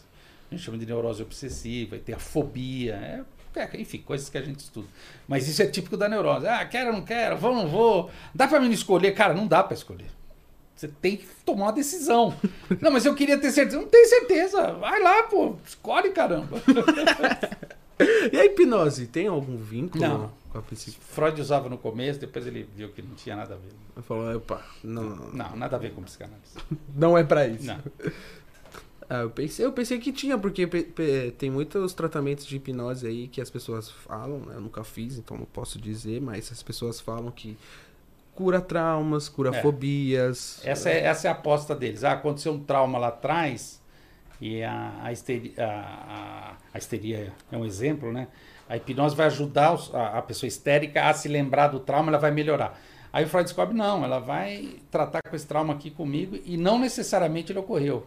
Pode ter sido uma fantasia dela que tem um, um, um colorido de verdade, né? Por exemplo, eu vi um vídeo do, do Lucas Lira é, fazendo hipnose com o japonês lá. Como é que Pyong Lee. Com o Pyong Lee. E ele. é o cara da fazenda, né? É, o ele japonesinho, o cabelinho. Não, do BBB lá, sei lá. É, um é, é Fazenda, o BBB. Ele participou de um reality. De vários, de vários reality, né, Juan? Acho que foi dois. E eu vi um vídeo desse Lucas Lira, ele chorando muito, igual criança, porque ele, tipo na hipnose, ele falou que traiu a mulher dele, tá ligado? Aí depois ele começou a chorar pra caralho. E eu ri, tá ligado? Tem cara que faz isso no bar, não precisa hipnotizar. O cara começa a beber e fala, eu traí minha mulher. Aí ele abraça os amigos. Você pra mim é como se fosse meu irmão, né? Bêbado faz isso. Porra, pra caralho. Por isso que eu parei de beber. ah, eu não sei. Aí, aí isso é humor, tá vendo? Você põe humor pra, pra é, aliviar algo sério, né? É, exatamente. Eu fiquei triste. Eu, eu, eu, assim, quem bebe, quem tem vício, por exemplo, é, é complicado, né? Eu era viciado em álcool. Sim. E aí você para, aí você tem que tem que, tem que ter uma, uma saída, né? Brincar, alguma Porque coisa. o, o álcool tinha uma função na sua vida. Aí você tira o álcool, a vida continua, né? Senão você desloca pra outra coisa, né? Mas se você vê, você mesmo sacou. Puta, vou beber menos. É uma decisão sua. Não foi ninguém que.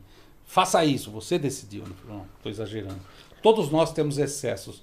Tem um psicanalista que eu gosto muito, chamado Jacques Lacan, e falava uma coisa bem legal. Ele falava assim: todo excesso merece ser questionado. Menos um: o uso do bom senso. Pode Verdade. ser, usa bastante bom senso. Pode usar à vontade. Por exemplo, é, eu acho que as pessoas tímidas, elas usam muito o uso de álcool. Eu acho. Principalmente em balada. Isso, exato. E cigarro também, né? Porque enquanto o cara fuma, ele tá com a mão ocupada. Ele fica fumando que não uma chaminé, porque o sujeito, na verdade, ele tem uma timidez, uma inibição, né? O álcool também, o álcool me dá força. Tanto que a gente brinca aqui na língua portuguesa. Aí eu vou afogar o superego no álcool. Só, eu nem precisei explicar, você já entendeu, né? Você já entendeu, tá? Bebia demais. é, porque eu vejo a galera, tipo, é, o meu irmão, por exemplo, quando a gente vai pra balada, é, antigamente quando a gente bebia, há um mês atrás, Em, em outubro. em outubro, é, ele fala, meu, eu preciso beber pra chegar numa mina. Sim, é isso aí. É isso aí. É, a gente inventa essas coisas na cabeça. Eu preciso de A para chegar em B. Mas é comum. Aí o psicanalista vai falar, por que que precisa? O que, que é esse A? Me explica aí um pouco. O que, que é esse B? Que menina é essa aí? Por que você acha que ela é assim? De onde você tirou essa ideia? Porque você também põe ela no pedestal, né? A minha deusa não vai me querer porque eu sou um bosta. Por que você acha que ela é deusa? Não é nada. É uma mulher qualquer e você também é um homem qualquer, um ser humano qualquer. né? Então a gente tem essas coisas na cabeça da gente. O, o- o Freud estudou e a gente continua estudando e produzindo teorias sobre isso. Como é que essas coisas se amarram dentro da cabeça da gente, né? Tem toda uma, uma ciência por trás disso. Tem um porquê disso tudo. Sim. Você é louco. E o Freud, ele, ele, ele é considerado o pai da psicanálise, Isso. certo? Ele é o criador. Ele, ele é o criador mesmo. Sim. E você pode me dizer, esse ano foi em 1890 Em 90, mais ou e menos. 90. Que ele começou, mais ou menos. Que ele começou. E o auge da psicanálise, você tem uma noção? Ele morreu ano- em 39. Mas a psicanálise explodiu já com ele, óbvio, mas mesmo depois dele, anos 60 principalmente. Porque aí veio outros grandes pensadores, né? O Lacan, como eu citei, que é um cara francês, Jacques Lacan. Uma outra gigante chamada Melanie Klein, que ela se especializou muito em atendimento de crianças. Puta, é muito legal a teoria dela. Um inglês chamado Donald Winnicott, que era um pediatra que atendia criança, puta, no hospital público, na, porra, na época da guerra. Então o cara putz, inventava umas coisas muito loucas. E outros caras grandes que existem até hoje, mas só para te dar um exemplo, nos anos 60, puta, aí a psicanálise explode. E no Brasil a psicanálise é muito forte. Mas é muito restrita ainda à classe média, né? O cara que tem é, que tem dinheiro e que tem também conhecimento, né? Também tem assim, o cara tem cultura para isso, né? Por isso que eu gosto de vir no programa como esse, porque eu falo para um monte de gente que por que não que não pode ir no analista também? Não precisa ter diploma de, de ensino superior para ir no analista. Você tem que pensar, falar, escutar suas palavras e mudar o que precisa mudar na tua vida. Você precisa hum, Sabe, é, sabe a expressão técnica sangue nos olhos, faca nos dentes? A vida é isso aí. Você tem que levar a vida assim. Você não vai no analista só pra ah, minha mãe me bateu, ah, então você chora. O analista vai falar, ah, coitada. Não. Sua mãe fez o que ela pôde por você, seu pai também. Agora é com você. Você já tá bem grandinho. Quando uma pessoa fala assim, é, por exemplo, ah, eu vou na minha terapia hoje. Ela vai no quê? No psicólogo? Você não sabe. Às vezes ela pode estar tá indo no analista e não sabe. Ela fala terapia. Então, por quê? Porque tá dentro da nossa cabeça. Tá muito mais. No brasileiro tá muito mais incrustado terapia do que. do que psicanálise. É, é, principalmente as mulheres. As mulheres tá, tá, pegou um negócio aí, principalmente no mundo dos, das famosas aí. Sim. Ah, eu preciso ir na terapia, porque, não. nossa, eu. Você não sabe, né? Ela pode ir num terapeuta mesmo, de outra linha teórica, ela pode ir num analista, ela pode estar num psiquiatra, que às vezes também trabalha com a palavra. A gente não sabe, a gente não sabe onde a pessoa está Você reconhece uma pessoa que já foi, foi fez terapia? Sim. A, a, pessoa que faz análise e que faz uma análise boa, que avançou, a hora que ela abre a boca, você percebe. Sério? O jeito que ela lida com a palavra, o jeito que ela fala das coisas. Por exemplo, uma coisa muito importante que ele faz a análise, você esvazia seu ego. Você não, você não se acha mais tão importante.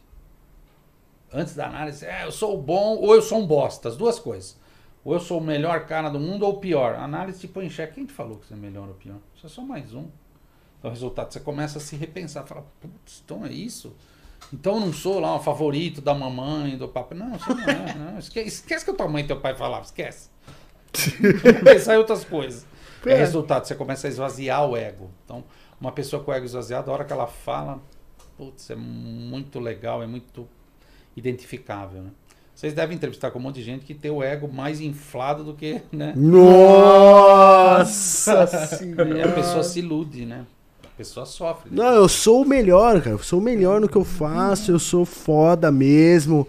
É, não tem ninguém igual eu para igualar a mim. E eu assim. É isso aí. É isso aí uma análise para essa pessoa vai chacoalhá-la né, nisso, né? Vai, vai, vai tirá-la do centro. Falar, oh, você não é isso aí que você está pensando, não. Ah, então eu sou gay, então eu sou um bosta? Também não. Quem te disse? Tem uma historinha que eu sempre conto, vou contar aqui, mas eu sempre falo, sou repetitivo.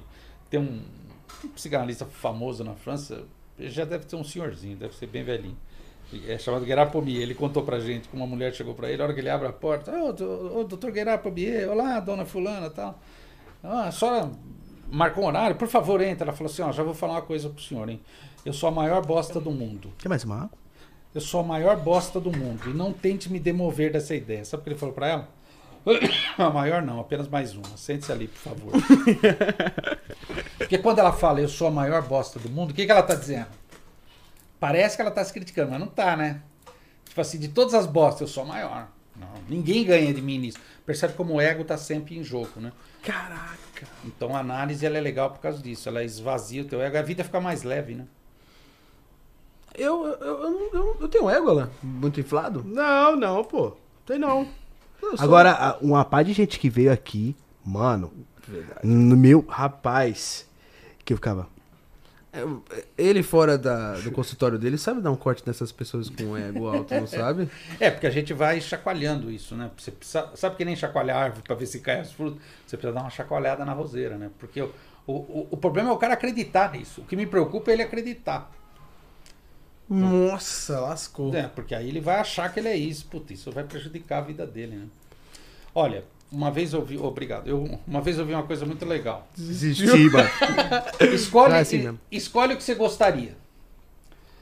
Você gostaria o tilintar das moedas, o, o, som do aplauso das multidões, ou o som de uma companheira ou companheiro, tanto faz, de satisfação sexual na cama após ter transado com você?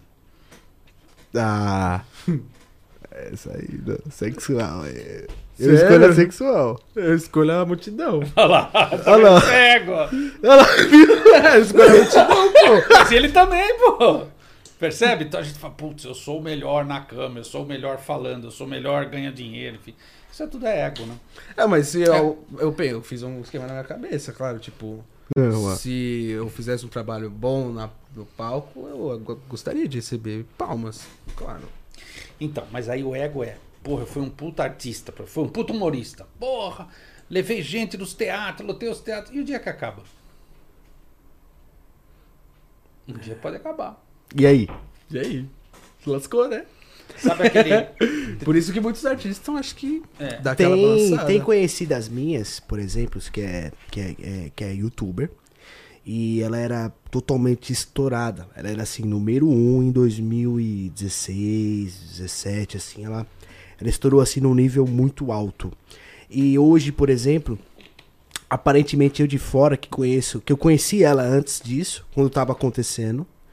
E e me relacionei com ela de amizade assim depois do sucesso.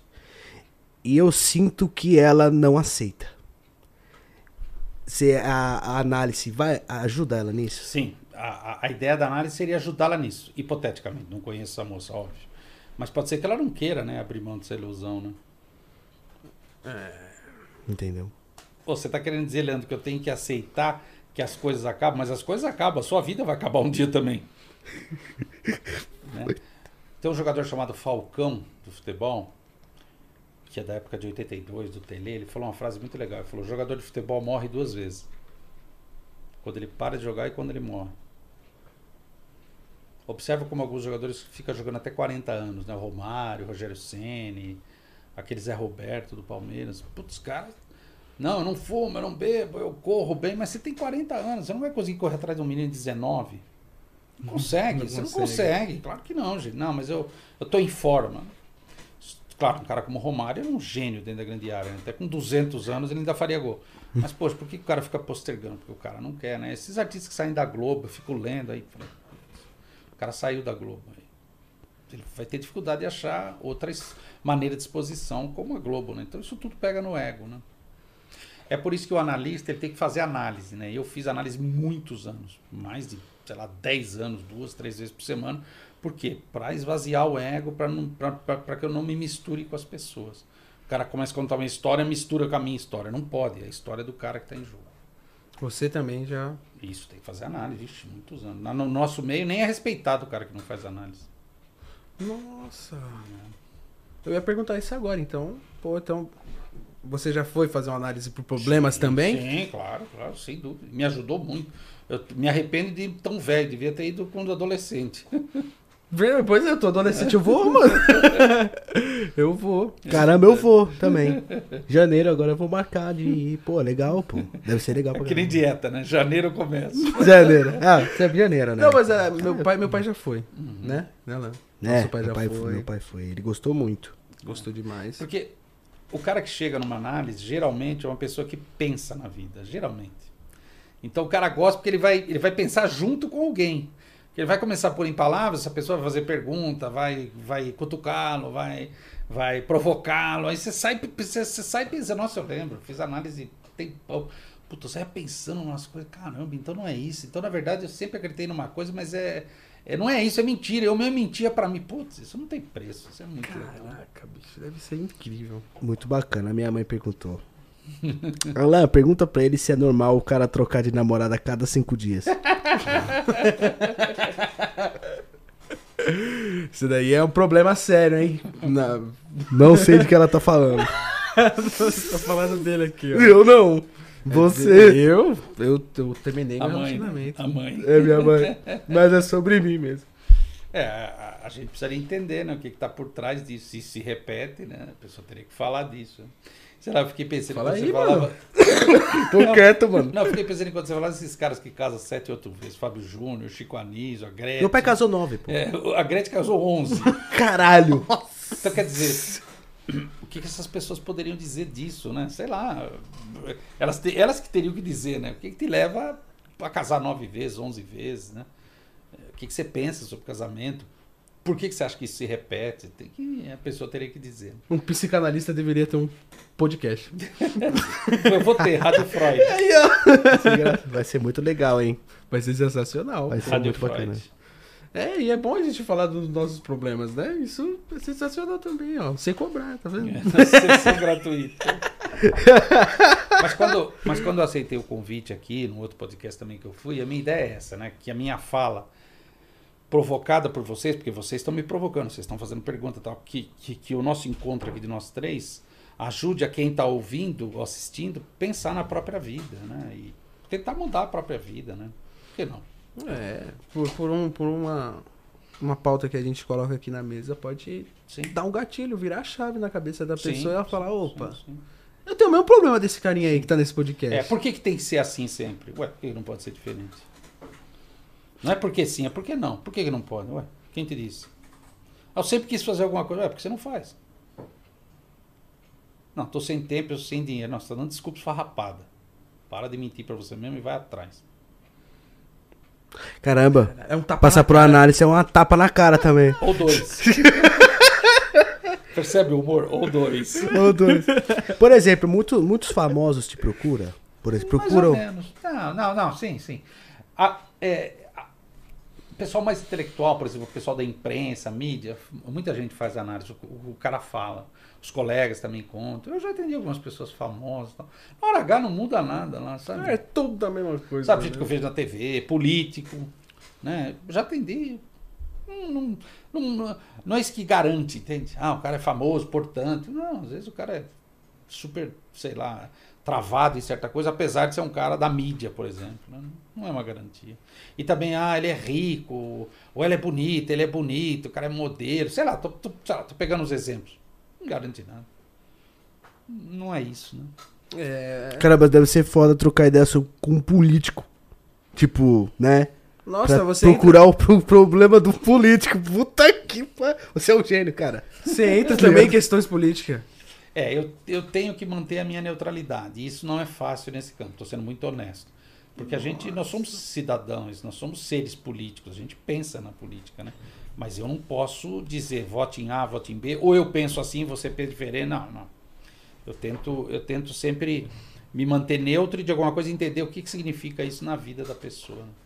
Nossa, isso deve ser muito complicado. Deve ser complicado demais. O tá Jair... a ferida, né? o Jairo Araújo mandou aqui pra gente. O que você acha das pessoas que querem sair do lugar e não saem? Se sente presos que acham que não conseguem? Ô Jairo, ótima pergunta, a gente falou disso no começo, né? A, a, a resposta já está na sua pergunta. Eles acham que não conseguem. Não é que eles não conseguem. Eles acham que não conseguem. Aí, às vezes o cara prefere ficar paralisado. Ah, não consigo. Aí ele fica paradinho lá. Ele não tem risco, né? Ele tá acostumado. Ah, fica ali, beleza. Zona ah, de conforto. Consigo, né? Zona de conforto, tá? o cara fica ali tranquilão. O Freud falava que o sujeito extrai um ganho secundário disso. Ele extrai um ganho disso. Ah, eu sou coitado, eu sei lá, eu sou pobre, eu sou feio, eu sou burro, né? Ninguém gosta de mim. Sabe os mimimi aí que a gente tem? Todo mundo tem isso, né? Você inventa esse mimimi para não ter que fazer as coisas. Primeiro, porque dá trabalho, e segundo, vai que dá certo. Às vezes a pessoa não consegue lidar com o sucesso, né? Nossa, tem medo para tudo que é lado, é, né? Para começar e se, e tem gente que e, e, tem gente que não consegue lidar, é, sobreviver sem o sucesso. Tá? E tem gente que não consegue lidar com o sucesso. Tem o contrário também. Aí o sujeito dá um jeito de só fracassar. E ele extrai um ganho disso. Fica ou fracassado ou loser. Sabe o Homer Simpson? Ficou uma espécie de Homer Simpson. O oh, que, que aconteceu aí, Cal? O que tá acontecendo aí? Ah. o Discord abriu. É. o Discord abriu, beleza. É... Mano, eu tô. Hoje não, é um papo de nervoso demais, é muito engra... É, é, é, que a gente acha que pensa certo, mas na verdade não. Entendeu? Nem existe certo e errado, a gente pensa um monte de coisa, né? Puta, se pegar o que nós pensa, fodeu, bicho. É, ele, ele fica maluco primeiro que nós, mano. Você é doido. E é, muito louco. O Michel Alves tá, perguntou até duas vezes aqui pra gente, até um assunto hum. legal. É, Deixa eu pegar a pergunta dele. Posso fazer uma enquanto você tá vendo aí? Pode, pode.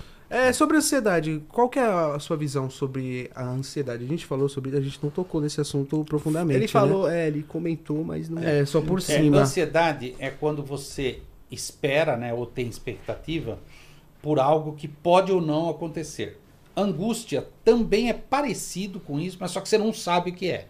Então vamos supor assim, Ô, Leandro, eu tenho fobia de leão. Não, você não tem fobia de leão, você tem medo de leão, porque se o leão te pegar, ele te come. Pô, Leandro, eu tenho fobia de, sei lá, mosquito. Mas mosquito não vai te fazer nada. Pelo amor de Deus, eu morro de medo de mosquito. Eu? Ele, ele vai me fazer alguma coisa, sei lá, por exemplo. Então não é o, é o, é o que ele vê naquele mosquito que é da cabeça dele, que não tem nada a ver com o mosquito, é uma fobia. Então, ansiedade e angústia a gente pode pensar desse mesmo jeito. Uma coisa é medo, outra coisa é fobia. Ansiedade é uma coisa, angústia é outra. Agora, a ansiedade, na verdade, é como se ela disparasse o, um, uma coisa dentro de você muito forte, ligasse o motor antes do, do, do esperado. Aí o, aí o, cara já começa a sentir coisas. Ele fala, oh, eu tô ansioso, eu não aguento esperar. Não, não é bem isso. É como se desse um start de alguma coisa que ele tivesse que, que responder. Aí, na é, no tratamento analítico, é, o caminho é sempre o mesmo. O cara tem que falar disso. Eu sou ansioso, eu não aguento esperar, porque eu tenho medo de errar, sei lá. Eu tenho medo de que dê tudo errado. Então a gente vai trabalhar isso. Peraí, peraí, vamos pensar um pouco. Tira a ansiedade. O que, que é esse negócio do errado? O que, que você pensa disso? Por que você chama errado? Que, que erro é esse? Por que você não pode errar? Todo mundo erra. Então, o cara começa a falar disso, poxa, melhorei da ansiedade, não preciso mais tomar o remédio lá, o ansiolítico. Na verdade, ele tratou a causa. Né? É, a causa. Então a análise vai no porquê ele tá ficando Isso. ansioso. E né? pra quê? Por quê e pra quê? Tem que resolver isso daí, né? Ah, pra que que você tá tão ansioso? O que você ganha com isso? Porque às vezes o cara é um cara ansioso, mas na verdade ele causa na casa dele, né? Todo mundo fica à mercê dele, né? Fica todo mundo servindo ele. Olha, coitado, ele é ansioso. Ele é ansioso, percebe? Não, é verdade. Não, cadê o remédio dele? É, Nossa, tá isso, passando mal. Isso, isso, isso. Não frustra ele, né? Não contraria. Mas tem, tem aquela ansiedade boa, né? Que, tipo, vai acontecer aquilo, nossa, eu tô ansioso Essa é pra aquilo, expectativa. beleza. É expectativa. É, todos nós temos. Ainda bem, né? Senão, Porra, caraca. Já morreu. Pode enterrar. Mas os pensamentos rola É, exatamente. É uma aceleração. né? é uma aceleração. Principalmente quando você vai ver uma garota que você tá, tipo, sei lá, um mês conversando com ela pelo Isso, a celular. fantasia vai. Nossa, a imaginação Mas aí, é eu, foda. aí né? eu, uso, eu uso uma expressão no consultório. Não ingessa o braço antes de quebrar. Primeiro quebra o braço, depois vai no hospital, põe no lugar e ingessa. Ansiedade é engessar o braço antes de quebrar. Né? Você nem tá lá com a garota, você já tá fantasiando a milhão. Calma, vai lá primeiro, conhece a mulher primeiro. É ansioso pra acontecer quando chegar. Oi, tudo bem? Tudo, você acaba maior tranquilidade. vai pro espelho. Como é que eu chego nela? e aí, gata, beleza? Não, não, assim tá zoado. Não, não, peraí, peraí, peraí. Pera, não. É um personagem que você tá inventando. Tá treinando pra ser ator, mano. É tipo isso. Chega lá não fala nada. Choque. Tem alguma coisa, alguma, na, na sua visão, tem alguma coisa. A gente tem muitos esquecimentos, né? E a psicanálise, ela, ela ajuda também nessa parte? Sim, o esquecimento é o ato falho, né? Você esquece de algo importante, você esquece o que você ia dizer, você esquece uma palavra. Para psicanálise tem tudo a ver com você. Puta, que palavra é aquela mesmo? Quer dizer, por que, que você não pode lembrar? Geralmente tem uma causa nisso também. Caraca! É muito legal, é muito legal. Que sensacional, mano. É, eu, eu, eu, eu me considero uma pessoa esquecida. Eu sou demais. Porque a gente esquece certas coisas e outras não, né? O que interessa a gente não esquece, né? O cara te deve um dinheiro, você não esquece nem a pau. Agora quando Nunca. você deve, você deve? Qu- Quanto? Sério, você me emprestou? Isso é verdade. Quem, E a- caralho. quem bate, esquece. Quem Isso, apanha. Nunca esquece. É, eu, eu, eu, eu vi na. hum, Tava estudando sobre e, poxa, tem uma explicação na, Sim, tem gente um chama de um psicanálise. Tem Caraca. até um, um fato que eu tava lembrando aqui, o Rafael até mandou pra gente. É do, da lei da atração.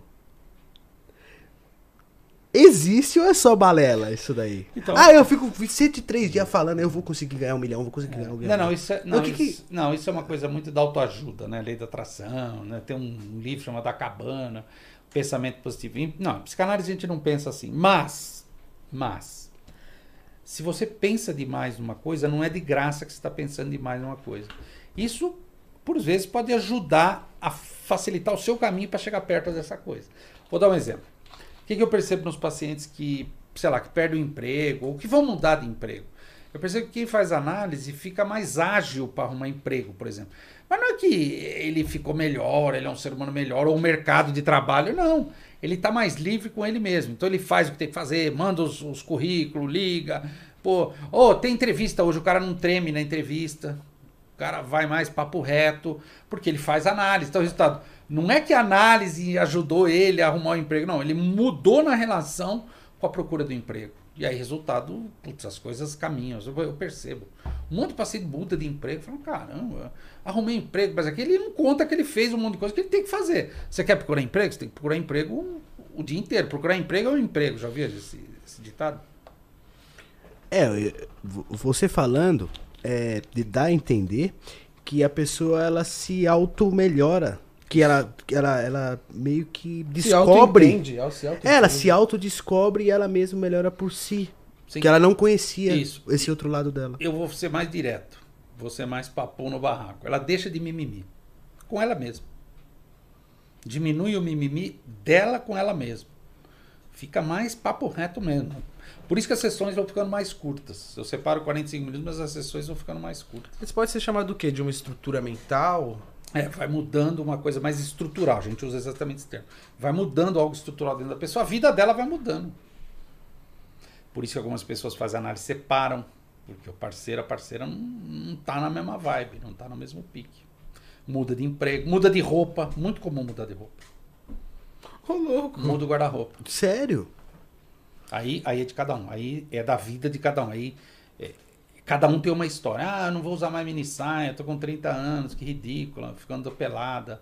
Outro cara, não, vou parar de usar terno, que eu quero usar bermuda e boné virado para trás. Não, Enfim, tô, tô, tô, Só dando um. Um toque. ou, ou vou arrumar uma roupa para ficar mais bonito, eu sempre me escondi. Puxa, é muito comum. Ô, louco. Muda a cor de cabelo, puta, muda um monte de coisa. E a pessoa não se dá conta. As pessoas à volta dela que percebem. É, Porque muda mesmo. Né? eu percebi também que algumas mulheres que veio aqui na, até no Papum, elas não gostam muito de, de- dos homens que se cuidam demais, que é metrosexual, né? É, Isso. os metrosexuais. É, você acha que isso tem cura? Do lado delas ou deles? Do lado dele. Não, é engraçado, né? Não, peraí, deixa eu, de- deixa eu dar meu pitaco. A, a- a- a mulher, né, é um ser complexo, primeiro de tudo. né? Eu, eu não entendo alguma coisa, sei lá, tirando até pelas pacientes. Se o cara é grosso, ai, que homem grosso, homem das cavernas. Aí se o cara é educado, se o cara por dizer, ah, ele é metrosexual, ele não é macho. Que caramba, o que você quer do cara, velho? O que você quer? Entendeu? Não, eu, eu acho que até algumas mulheres levam no bom humor. Porque ela fala, ah, não gosto de metrosexual. Às vezes ela pode ver um metrosexual que ela vai ficar apaixonada, ela vai saber, né? Mas eu, eu não gosto muito dessas generalizações. Sabe? Ah, todos os homens, todas as mulheres. Não, eu só sei que, só, só sei que mulher é um bicho complexo. Isso eu sei. Essa generalização eu faço. Se eu não me engano, o Freud falou que a mente das mulheres são bem mais complexas É, que ele falava, ele falava afinal, o que, que era uma mulher? Porque uma vez a, uma princesa, chamada Marie Bonaparte, perguntou para ele, doutor Frank, o senhor está pensando? Ele estava fumando charuto, olhando para fora e falou assim, ó, faz 60 anos que eu tento entender a alma humana. E tem uma pergunta que até agora eu não resolvi. Qual, doutor Freud? Afinal, o que, que era uma mulher? Ele morreu sem entender. Nós estamos tentando entender até hoje e não conseguimos. Quando é que nós vai entender, filhão? Não, entender uma mulher é muito complexo. Nossa, tadinho do Freud. Não, mano. é difícil. Se nós normal é, é difícil, imagina um cara que tá tentando estudar. O dia inteiro. Tá mulher o dia inteiro. Não é fácil, não. Não é. Não A mulher é mais complicada mesmo, assim, no, a- É. no aspecto da É, análise. Eu, é, eu brinco que a mulher é uma TV desse tamanho aqui, de HD, 7 milhões de pixels. E o homem, eu brinco com aquela TVzinha, sabe? Branco e preto que o cara na feira liga pra pôr jogo, dá uns tapas lá pra ver o tubo. jogo. De tubo. Isso. De tubo. Não, ele usa pra ver jogo, né? O homem é aquilo ali. A mulher, a, a mulher é mais complexa mesmo. E mais interessante também, né? A mulher é uma dádiva da natureza. É. Foi o que, o que Deus deu, de- deu de presente pra gente, foi a mulher. Foi- E aí, aí, aí, aí, meu, é difícil, hein? Porque o mundo é masculino, né? O mundo é centrado nos homens. né? A mulher está cada vez mais lutando para ter espaço no mundo para além de mãe, etc. Eu acho bom isso. Fico feliz. Tem mais que lutar mesmo. Tem muitas pacientes? Tu tem muitas pacientes. Mais mulheres que os homens, do que homens. Mais. Porque o homem tem uma certa dificuldade de falar, tal, de se, Se se abrir. abrir. é. Porque é meio, ah, sou macho, não preciso disso, tal. Mas depois no final acaba se abrindo. Mas enfim, a, a mulherada eu não preciso dizer fala. Tem mulher que eu não consigo falar. Mulher fala, "Não, Peraí, eu posso falar alguma coisa? Ai, Leandro, você não me deixa falar. Você está falando desde que você chegou? É. Agora, eu sempre digo, né? O ser humano ele não é bobo, ele sabe o que é bom. Ele vai na psicoterapia, ele vai na psicanálise, ele vai na psiquiatria, ele vai. ele- o ser humano não é bobo. Eu vou explicar porque o ser humano não entende. Não entende muito mais do que você imagina, não é esse papo furado. Não. Então, eu ofereço uma coisa que se a pessoa quiser fazer uma um, um laço ali comigo, a gente vai fazer um tratamento de vários anos, e vale a pena. Perfeito. Tem uma pergunta muito bacana aqui. Leandro, o que você acha do tanto de divisões de gêneros que estão surgindo? Ah, tá, o negócio do LGBT. LGBT mais é. 40, mais LGBT Mais... mais Ah, Y, X, 4 40. vezes mais, mais. Eu acho o seguinte, eu acho que sempre existiu, pan. eu acho que sempre existiu. Não, não- claro, não existia um termo pansexual, etc. tal. Demi, É, sexual. DM e tal. Agora, eu acho o seguinte: Eu acho que isso pode ser uma coisa exagerada. Eu acho que tudo que é exagerado, depois a tendência é, é dar uma enxugada e, e ficar legal, ficar bom. Então acho que isso também vai enxugar. Agora, eu, eu sou um radical defensor da liberdade. O ser humano pode fazer o que ele quiser do corpo dele, ele pode amar quem ele quiser, ele pode, já falando de sexo, ele pode transar com o que ele quiser, desde que ele ache um parceiro, uma parceira que tope, enfim. Então, eu acho que a gente não tem o direito de cuidar da vida sexual dos outros, da vida amorosa, não é da tua conta. Eu sou contra o casamento gay. Você, você vai casar com gay? Não, então você não é contra. Você está achando que você tem o direito de invadir a vida de alguém, de duas pessoas que querem ficar juntos. Isso não é da tua conta. Ninguém pediu tua opinião. Então eu sou um radical defensor da liberdade. Agora, a, é, a gente também não pode esquecer o seguinte: nós estamos na, puta, na época da internet e tal, né? Esses, esses rótulos, né? Que, que tem para tudo, tem até na minha profissão também eles acabam servindo para coisas que depois de um tempo a gente vê que não tem muita função. Então eu acho que isso vai, vai ser enxugado, mas eu, de novo, repito, eu sou um radical defensor da liberdade. Eu acho que cada minoria tem que fazer as suas reivindicações, aí cada um sabe o, onde o sapato aperta. Tá meio complicado, né? Eu tô, tô tentando descobrir quantas estão existindo aí, porque todo dia é uma nova, não, né? É, dex, é demissexual, pansexual, LGBT mais não sei o que, LGBT, Trans. lésbica, transexual. Tem dois tipos de transexual. Você... Já foi oito. É, e se vocês observarem, quanto mais esse grupo, vamos chamar, esse lado da sociedade quer avanços, mais tem outro grupo que quer retrocesso. Então, quando um candidato é eleito, quando um partido político é eleito, não é de graça. Então, isso é efeito, né, o político social também tem a ver com o nosso psiquismo e vice-versa. Ou seja, tem avanço e retrocesso né, de liberdade, de, de, de, de proibições. Por exemplo, o aborto. O aborto é um exemplo. Tem um monte de. Ah, o aborto. Não, não, nós somos contra, onde já se viu que absurdo. Então, essa luta é a política. Deveria ser uma luta importante e ética em última instância. Né? A gente acaba vendo no que se transforma, mas esse é um exemplo. Né? Então as coisas não tão é, simples assim. É só uma minoria que tem umas letras que representam. Não, não é bem assim, não. O, o sujeito está querendo dizer, eu quero viver minha vida de um certo jeito. Aí pode ter um outro cara que fala, não, pela minha religião você não pode, está errado. Ó, é uma questão ética, né? É verdade. É, é, principalmente essa questão do aborto também é um assunto muito complexo. Muito. Porque tem muita divisão de. E se envolve com religião. E tira a religião. É político. Nossa senhora. O que tu acha do aborto, por exemplo, Leandro? Eu acho o seguinte: eu acho que as pessoas deveriam ter responsabilidade na sua vida sexual, deveriam ter prazer e responsabilidade, levar a sério no próprio corpo. Agora, eu, eu acho o seguinte: eu acho que as pessoas deveriam ser só mãe e pai, né? Quando elas de fato estão decididas. Às vezes, um aborto pode ser. É, o, o melhor a ser feito ou o menos pior a ser feito naquele momento. Agora, eu acho que você impedir essa possibilidade, eu acho que é algo que precisaria ser muito mais discutido em várias instituições, não só políticas, né? Em, enfim, em mais grupos, porque é fácil falar quando a gente não está envolvido, né? Exatamente. ah, ela não pode abortar, mas você é homem, você nem engravida, você, você não pode dizer que você sabe que é melhor para ela. Então, acho que a gente precisa ser uma sociedade mais avançada nisso. Né? Perfeito. É, por exemplo, tipo uma, uma mulher, ela é estrupada, ela, né, ela, sei lá, meu, tá voltando para casa, ela pega, ela é abusada. E ali eu acho que o aborto deveria ser liberado para esse tipo de coisa, né? É, legalmente já é, já é permitido esse tipo de, mas você vê tem grupos que querem impedir inclusive isso, né? Não, não, ela tem que é melhor ela criar a criança, depois ela dá para adoção. Poxa. Pelo aí amor não, de Aí não é bom senso, né? É questão de bom senso. Né? É. Mas vocês percebem? Para a gente viver em grupo, não é fácil. Quando o Freud inventa a psicanálise, é porque o sujeito não está bem com o grupo. Por isso que ele vai no analista. Porque o grupo diz, você deveria ser assim, né? Indiretamente. E a gente não é. Pô, então eu não sou, então tem algo errado comigo. Você vai lá e fala, sou normal. Porque normal vem de norma, eu estou dentro da norma. A socialização. É, porra, é foda. Sim, sim. O social, as pessoas. Sim. A, que tá no topo, sim, a TV, sim, querem sim, que você seja isso, isso, mas eu não quero ser isso, cara. Por exemplo, vê aí o podcast de vocês, depois que abrir os comentários, vocês vão perceber. Leiam depois os comentários.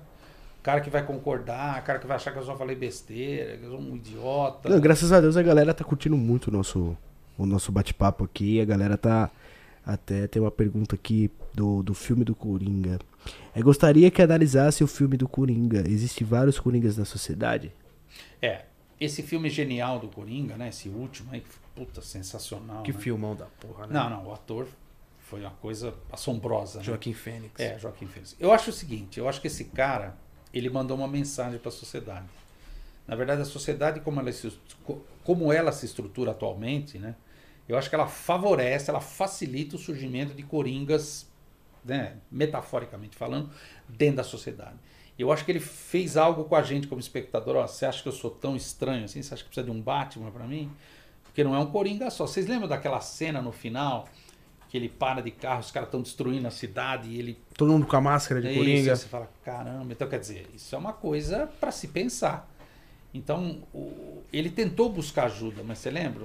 As ajudas ditas oficiais Só tapa. Só. só atrapalharam. Então, quer dizer, esse filme é um toque para a sociedade, né? A gente pode, de fato. Porque o ser humano tem agressividade dentro dele. A sociedade tenta reprimir a agressividade, né? A religião, o direito, a moral, os bons costumes. O Freud inventa uma- um tratamento que ele fala: não, não precisa reprimir, pode falar da sua agressividade. Fala. Põe em palavras. Então, quer dizer, ao invés de reprimir, é pôr para fora. Então, eu acho que a gente precisa inventar jeito para não reprimir tanto essas coisas agressivas que estão dentro de cada um de nós. O Coringa está dentro de cada um de nós. Caraca. É foda. Eu concordo 100% com o que ele falou. tá até E na o meu- pele. O meu tá no meu braço aqui. Esse é do Heath Ledger, né? É. É, o, eu- O os segundo melhores. melhor. O segundo melhor. O Joaquim Mas, Fênix. não, mas quase empatado com o Joaquim Fênix. 9,8, um 9,9. Ah, eu acho que os dois tá lá. Não, consigo falar se um é melhor que o outro. Esse Eu do Red prefiro Ledger esse é. Eu fiz até o Batman também. Tem o Batman também. Então, Gotham City é óbvio, é uma, é uma metáfora de Nova York, mas ela é uma metáfora de toda a grande cidade, né? Você acha que São Paulo é tão diferente de Nova York? É nada. Eu queria saber como é que funciona uma pessoa que é psicopata. A psi- psicopatia. É, qual é o pensamento, né, de um, de um psicopata, por exemplo? É, grosso modo, grosso modo, para a gente em psicanálise, a gente não trabalha tanto com esse termo, mas grosso modo, a gente poderia dizer que é uma pessoa que é, tem um certo jeito de funcionar, um, um, um estilo de, de funcionamento frente às coisas da vida que é meio uma ausência de culpa, ele não está muito preocupado.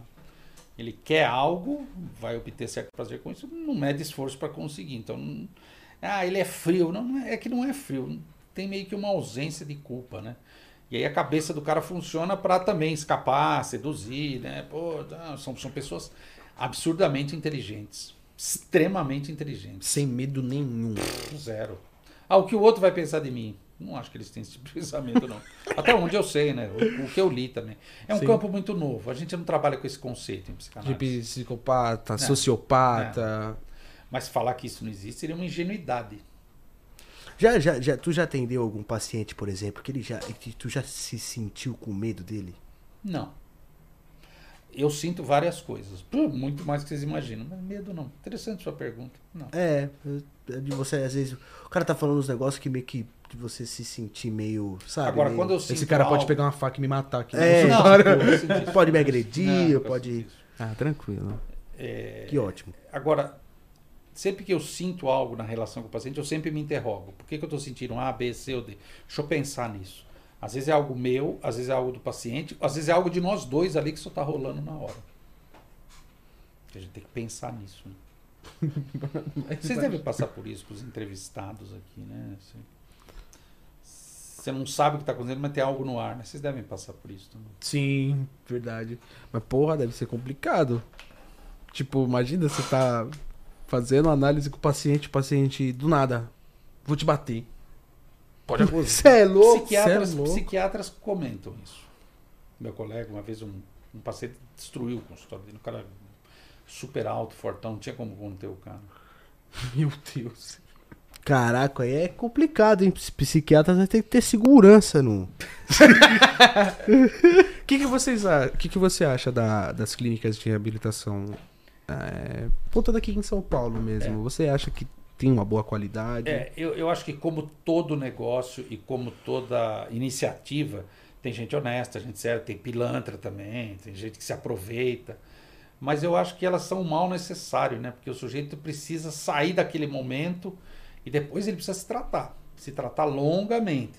Mas às vezes precisa interditar o cara, precisa segurar o cara. Então não tem como imaginar um mundo sem clínica de, de reabilitação. Agora, o sujeito que vai para uma clínica de, de reabilitação, ele não está legal. Então, ele precisa tratar muito, muito profundamente aquele não está legal. Porque ele não está legal mesmo, ele, ele tem que é, sair dessa posição também de doente. Ah, eu sou viciado, eu sou doente, cuidem de mim. Não.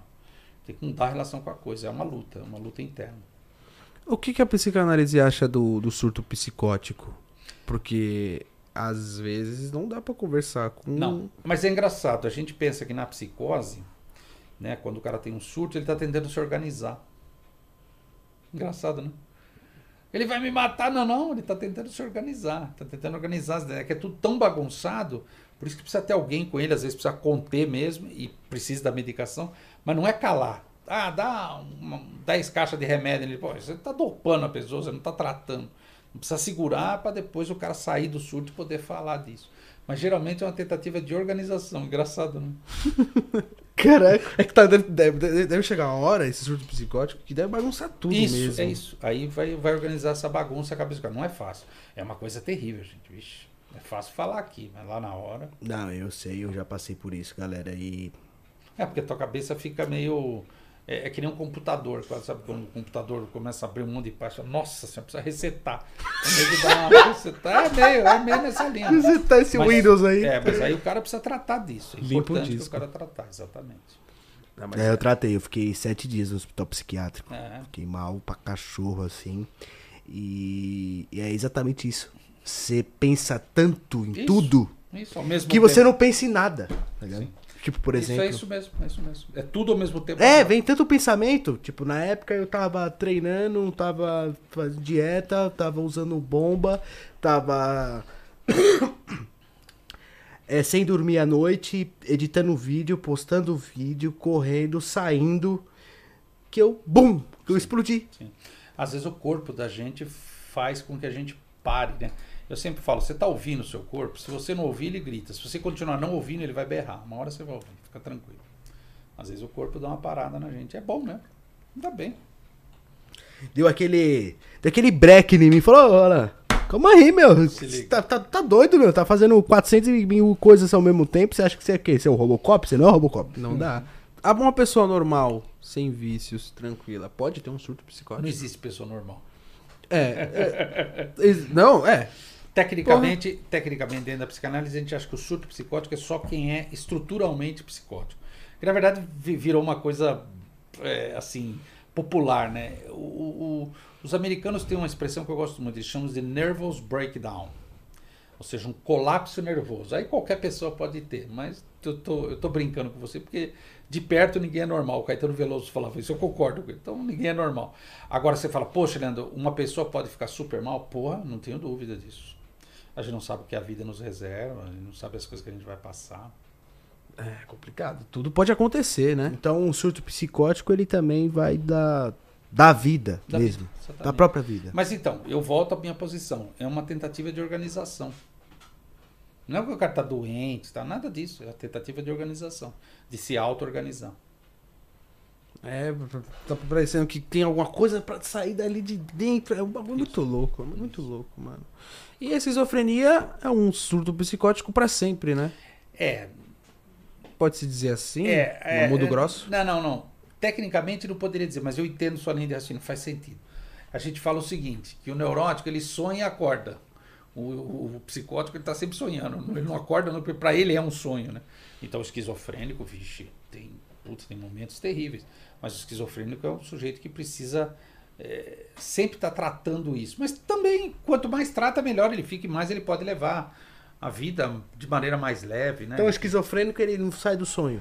É, a gente usa essa. É, é um jogo de palavras. É como se o cara estivesse sempre sonhando, né? Não é assim, ah, ele só, ah, agora acordei, não estou sonhando. Esquizofrenia, eu estou sempre sonhando. Que na verdade é uma realidade particular que ele criou para ele, privada. Né? Vou criar uma realidade para mim. A, a, realidade que eu vivo tá uma merda, eu vou criar vou a criar minha. outra, exatamente. E aí ele tem toda uma teoria, então eu sou predestinado, porque Deus, para o cara inventa a teoria, para ele é verdade. Eu vi um filme so- sobre um matemático Isso, que é esquizofrênico. que é esquizofrênico e. Tipo, a história do filme inteira pá acontecendo, o, É uma governo mundial. Uma pá. mente brilhante. É, uma mente Você viu que brilhante. saída ele encontrava? É Quando aparecia os caras, ele falou: o cara não envelhece, lembra? Ou o cara não cresce, acho que tinha uma criança, ela não cresce. Aí o cara sacou, falou: Pô, então é, é uma criação da minha mente. E esse carinha vai continuar aparecendo pra ele sempre, só que ele vai se relacionar diferente. Esse filme é incrível, Nossa, cara. é genial. Uma mente brilhante. É com o Robin Williams. Sim. Ele venceu a esquizofrenia É, nesse ele, filme. ele aprendeu a lidar com ela mesmo sem se tratar. Tratando, o sujeito vai inventando maneiras de lidar. Fácil não é, vixe. Teve casos que aconteceu realmente isso ou é só da parte desse Não, filme? esse matemática existe, imagina. Ele veio no Brasil um tempo atrás. É John Nash, acho que é. Ele veio no Brasil um tempo atrás. Acho que ele já morreu, esse cara. Aham. John. Ah, tem que procurar na internet. Lá tem entrevista com o cara. tudo. Caralho. É, o cara tem que ser. Tem que ter uma mente brilhante. É, pra gente, em psicanálise, a gente não acha. que a, a gente considera o psicótico né, um termo técnico, científico, pro louco. Mas a gente não acha o louco inferior. Ah, o louco sofre. Quem disse? Você que tá achando isso. Ah, o louco é inferior. Você que acha. Quem te disse? Então a gente acha que é um, um jeito de funcionar na vida. É um- a gente fala que é um modus operandi. Mas é, eu, eu, eu vejo, eu vejo vários vídeos sobre, tipo, o Hospital de Barbacena, Uhum. né? E tem loucos que são felizes, cara.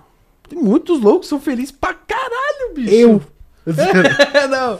Não, Não. Porque, não, porque parece que o mundo é assim, louco e não louco. Todo não louco é feliz e todo louco é infeliz. Quem te disse? Pois é. Que- Quem garante isso? Não é uma ingenuidade. É verdade, é verdade. Tem uma pergunta muito interessante aqui da Graziele Souza. É, a Graziele mandou: Você poderia explicar brevemente o fenômeno do recalcado? Eu já sei quem é a Graciele. Eu já sabia, ela é da área. Essa pergunta ninguém é da área. Eu já sei quem é a Graciele. Recalcado. Se não me engano, a pergunta Boa noite. Graziele.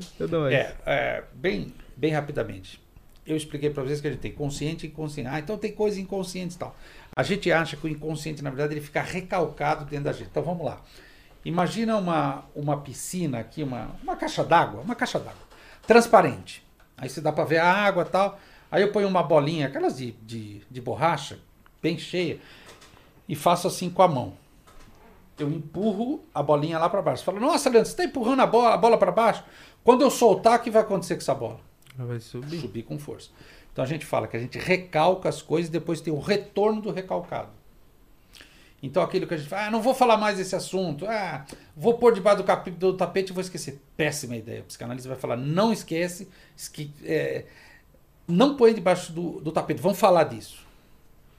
Isso acontece muito comigo, cara. Ah, com todos nós. Tem que resolver. Então assunto Tem tem, que ter- assunto que eu odeio conversar. Mas tem que enfrentar, não, tem, jeito. não é gostoso mesmo. E não é porque você está falando comigo que isso vai acabar, isso vai continuar. Você tem que mudar você frente a isso. Então acontece algum problema, eu tenho que encarar ele de cara. Não adianta, tem ass- porque tem assunto que eu não gosto de falar é, alguma coisa que aconteceu na minha vida. Principalmente bêbado, quando apronta. Porque depois ele fala, foi a culpa do álcool. É.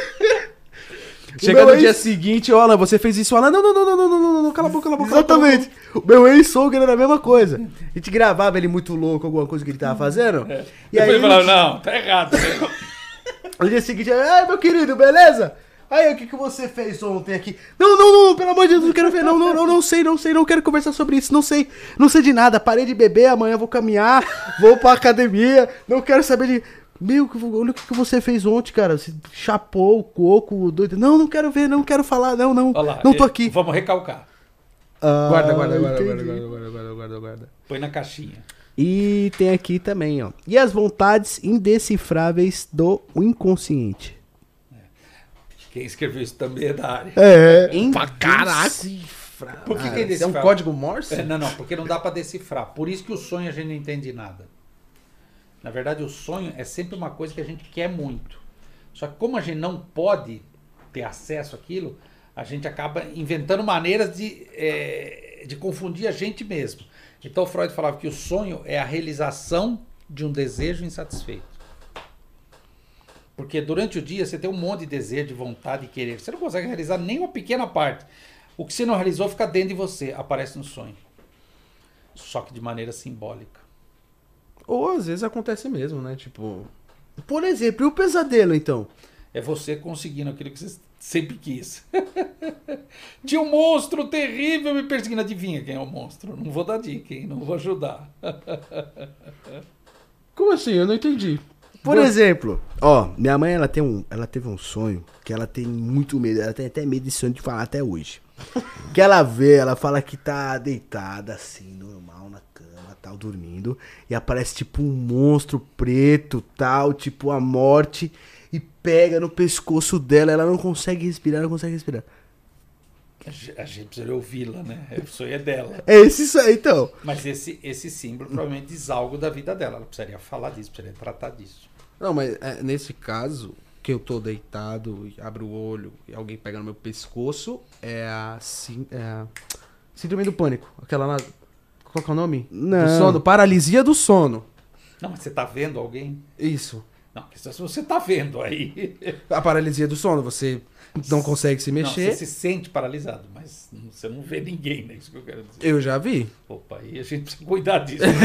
É. No outro Então. lugar, no outro momento. Então, eu abri os olhos e tinha alguém segurando meu pescoço, um cara todo preto com os olhos ah, é, brancos.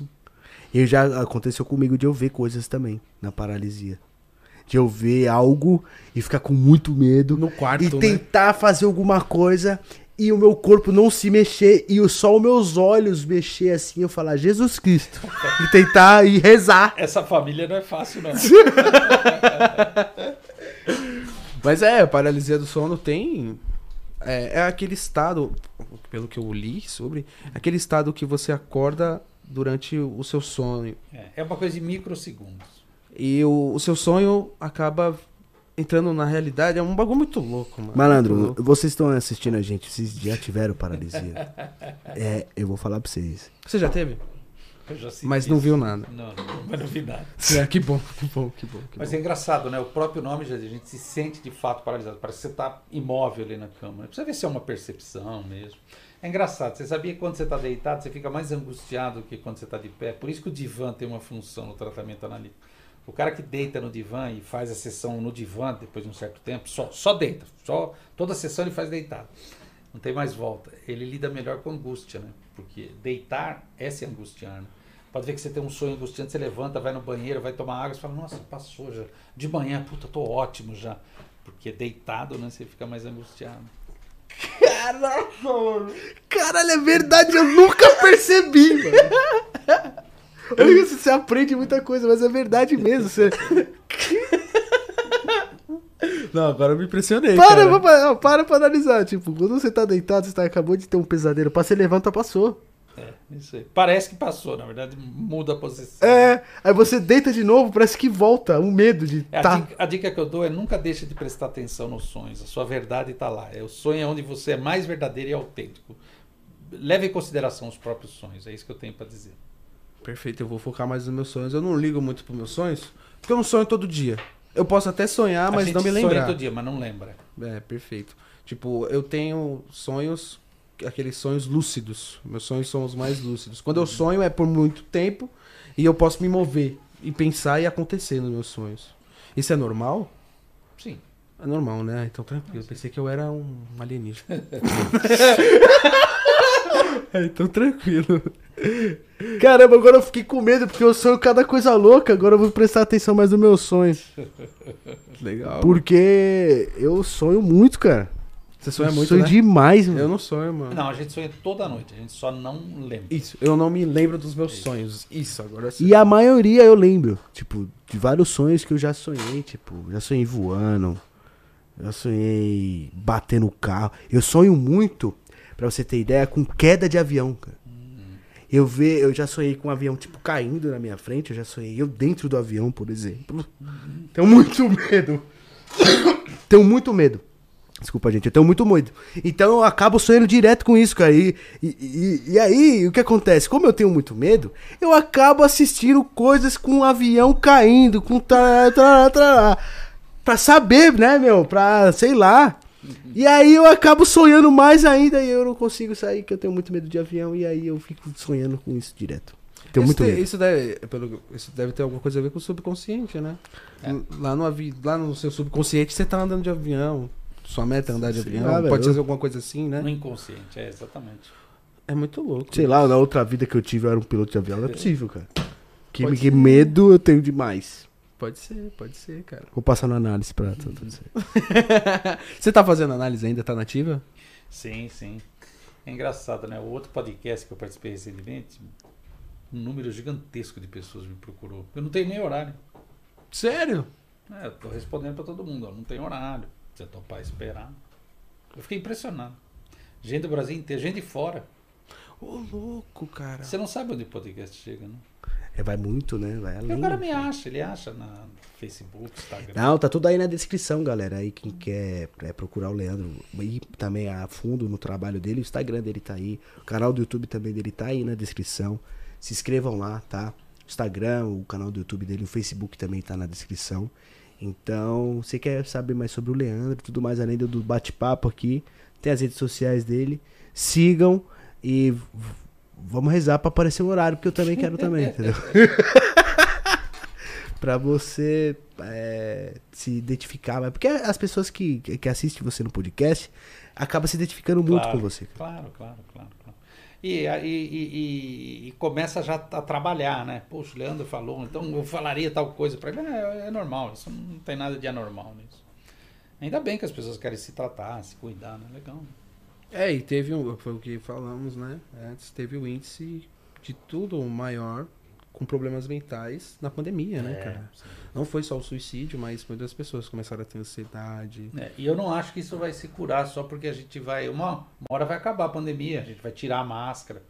Eu não acho que isso vai se resolver tão facilmente, não. Eu acho que se resolve com os profissionais. É. Isso aí, procura o Sujeito- profissional da É, área. O sujeito tem que tratar, exatamente. Procura um profissional da área. Eu, eu quando terminei meu relacionamento, eu me senti muito triste. Que é algo normal. claro. Sim, claro. Mas eu, eu senti que eu tinha muita angústia. Uhum. É normal, é tranquilo também. Sim, sim. Porque a angústia seria um, vamos dizer, grosso modo, uma reação, né? De um fenômeno da tua vida que te machucou, né? Que foi a separação, acabar um relacionamento. A tristeza, ela é, ela é esperada. O problema é quanto tempo dura, né? Se dura demais, aí a gente precisa pensar nisso. Mas a gente fica mesmo angustiado, ou às vezes ansioso. Tá? É, pff, Isso é, É muito louco. é o que é possível fazer. Os sintomas da angústia é algo muito. Dói aqui, né? É. Sempre que dói aqui, ó, pôr a mão aqui, é angústia. Coração, é o coração. É no peito, você põe a mão no peito. Nossa. Só de lembrar do sentimento da angústia. Não, triste, só de cara. pensar nisso já tá doendo. é muito ruim, cara. Você é louco. É muito ruim. Nossa, quando eu terminei o relacionamento meu, eu fiquei angustiado, então. Fiquei trau- traumatizado. Eu fiquei muito angustiado, muito triste. Mas. Pensei que eu tinha tomado um tiro no peito, mano. Nossa, Olha o exagero. muito mal, cara. Nossa, é muito ruim, meu Deus. É ruim, é ruim mesmo. Então, que bom que eu não.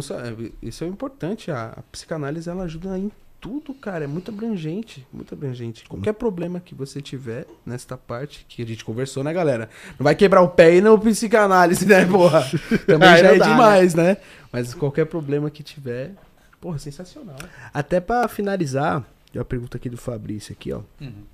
O que você acha sobre os sonhos que você sonha e futuramente eles se tornam ser realidade? São chamados sonhos premonitórios. Na verdade, a gente não se dá conta, claro, mas a gente já tem elementos que juntando dá para ter uma previsão de algo que vai acontecer. Então, na verdade, não é que aconteceu porque você sonhou. Na verdade, você sonhou, você nem se deu conta que você já sabia que iria acontecer. O Freud tem uma frase super legal. Ele, ele, putz, ele fala assim: ó, quando o sujeito fala, eu não sei, o Freud falava assim: ele sabe, só não sabe que sabe, por isso pensa que não sabe. Ou seja, nós temos um saber sobre as coisas da vida. Pode repetir. O sujeito sabe, só não sabe que sabe, por isso pensa que não sabe. Legal, né? Cara, eu trava-língua também. Não, é cada frase que. Foi o que eu é falei, eu surreal, falei desde o começo. Vira a chave. Ele falou muitas coisas que vira a nossa chave, cara. É, mano, é uma Nossa, aula sério? pra mim, tipo, pra você e pra galera que tá assistindo a gente. É uma aula, a gente aprende muita coisa que. Que é o óbvio, só que a gente não. Você já sabia. Isso! Só que você não sabia que sabia. Por isso que você pensava que não sabia. Você sabia. Exatamente, sabe? É coisas que, tipo, é óbvio, só que você não sabia. E você acaba aprendendo com ele coisas que acontecem com o nosso corpo e com ele tem explicação. Isso! Por isso que tem o famoso Freud explica, né? Caramba, o Freud era um mito. E eu, eu, pesquisei sobre o Freud um pouco. E qual que foi a relação dele com a cocaína? No começo, ele é, a cocaína, primeiro de tudo, não, não só em Viena, mas no, no Brasil também, ela era liberada como um método de tratamento de questões respiratórias. Então não era essa cocaína que a gente conhece hoje, é, que é refinada, que as pessoas cheiram, mas na verdade ela era inalada também, mas ela não era é, da maneira que era hoje, era considerado um tipo de remédio. Diluído em água. Diluído em água, etc. Enfim, tinha toda uma maneira lá que os caras utilizavam. O Freud gostava muito, mas ele era profundamente viciado em tabaco. Tanto que ele morreu de câncer no maxilar, não parou de fumar nem com o câncer. Agora, a cocaína na época, ela. Eu, eu, eu presumo, né, uma coisa pessoal minha, que ela não dá o mesmo efeito, o mesmo barato que a cocaína de hoje.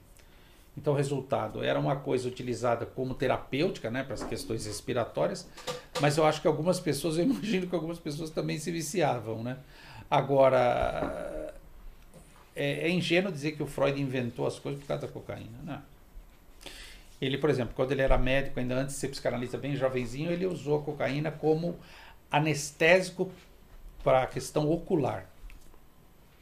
Sabe assim, ah, precisa operar o olho, precisa de uma anestesia no olho. Você vai lá e põe a cocaína, anestesiava o cara, você ia lá e operava. O Freud pesquisava. Freud um, sempre foi um pesquisador muito jovem. Então, ingenuidade. Ah, Freud era assim porque ele cheirava cocaína. Não, não. Isso é Pelo amor de Deus. Né? Não, isso é besteira. Até então, porque você disse que também a cocaína era diferente naqueles é tempos. É diferente. Não, não é igual que a gente vê hoje, que a gente sabe. Nada, nada a ver. Para nós hoje fica chocando. Oh, meu Deus. Não. Tem fotos no Brasil, era, era livre aqui, 1880, 1890. Vendia no, na farmácia, que também não é a farmácia de hoje, né? Nossa, farmácia de 1890. É, um farmacêutico que fazia. Meu Deus. Provavelmente também era com a folha de coca, óbvia, né? Mas não era da mesma ordem, né? Pode crer. É, é, é, o Freud, eu fiquei muito triste vendo o final dele. Ele teve um final complicado, né? É, 39 ele morreu. Ele foi perseguido pelos nazistas em 38 na, na Áustria. Aí a princesa Marie de Bonaparte, aquela que eu citei, levou ele, conseguiu, pagando, levou ele para Londres e ele ficou dois anos em Londres. E hoje é o Museu Freud em Londres. Quando você vai para Londres, é o museu que era a casa dele. Ele morreu ali. Então eu fui no museu do Freud de Viena e de Londres. Puta, bem legal. Caramba, Nossa. deve ser um passeio muito bacana. É, que legal. Sensacional. Um sonho, né? Eu fiquei muito emocionado. então minha profissão tem um sentido, né? Existe mesmo. Caramba, esse cara começou tudo isso. Nossa, e você ir lá, cara. É. Meu Deus. Caraca, que foda. Nossa. Uma vida que vale a pena ser vivida. Realmente, falou Realmente. e disse. Bom, acho que é isso, né, Juan? Finalizando Não. o papo de hoje foi um, um, uns assuntos interessantíssimos hoje, galera. A gente aprendeu demais aqui. É, que eu disse para vocês, as redes sociais do Leandro tá aí na descrição. É, segue lá porque é muito bacana o que ele mostra a vida como tem que ser, entendeu? É, é, é que nem eu, eu disse pro Juan, é coisas óbvias que. Que na verdade eu não sabia, entendeu? isso aí. Confusão danada, hein, parceiro? Exatamente isso. Então segue ele nas redes sociais. É, deixa seu like aí abaixo que é muito importante. Compartilhe também com, com seus amigos, né? Que foi um assunto hoje muito interessante que a gente conversou aqui, que a gente bateu um papo hoje. E pode, se quiser agradecer alguma coisa aí, Leandro, um agradecimento, fica à vontade aí. Não, só junto. agradeço o convite de vocês. Eu espero ter, ter assim, correspondido né, a ideia de vocês quando me convidaram. Dá para saber mais ou menos do que eu falo, né? A nossa interação aqui permitiu também que essa, essa, é, essa temática que tivesse lugar, né? É a vida humana, a gente falou da vida, né? Então, eu ficaria muito feliz de saber se as pessoas, enfim, pensaram no que a gente discutiu aqui, se as pessoas é, começaram a encontrar saídas para a vida, fazer diferente. eu vou ficar muito satisfeito. Então só tenho a agradecer. Oh, a gente que agradece, Leandro, por você ter vindo aí. Foi muito bacana. Hoje aprendemos bastante com você e. Bom, galera, palmas, palmas, palmas. Palmas para todos nós. Caramba! É isso, rapaziada. Lembrando vocês que finalizando aqui, a gente vai estar lá no Spotify também. Então acompanha a gente no Spotify. Acompanha o canal de cortes também, tá aí na descrição. Lembrando, acompanha o Leandro aí nas redes sociais. Tá aí na descrição também o Instagram dele, o YouTube dele, tá tudo aí pra vocês ficarem por dentro da, da- mais do Leandro aí, beleza? Psicanálise, né? Isso. E é isso, Juan. Tamo junto. Quiser dar um Ah, eu algum hoje, hoje eu... agradecimento seu aí, fica à vontade, irmão. Ah, cara, eu queria falar que hoje o programa foi incrível. É... Leandro deu muita aula pra gente, né? Depois dessa, Nossa. Hoje o aprendizado foi muito alto, foi um podcast de alto nível. Foi. Pra mim, me sinto realizado hoje. Muito obrigado, galera. Obrigado a quem acompanhou até aqui. E é isso. Tamo, junto, família. É nóis e até o próximo episódio. E é isso aí. Porra. Tô diferente hoje. Sou, sou um cara diferente. Um abraço. Valeu.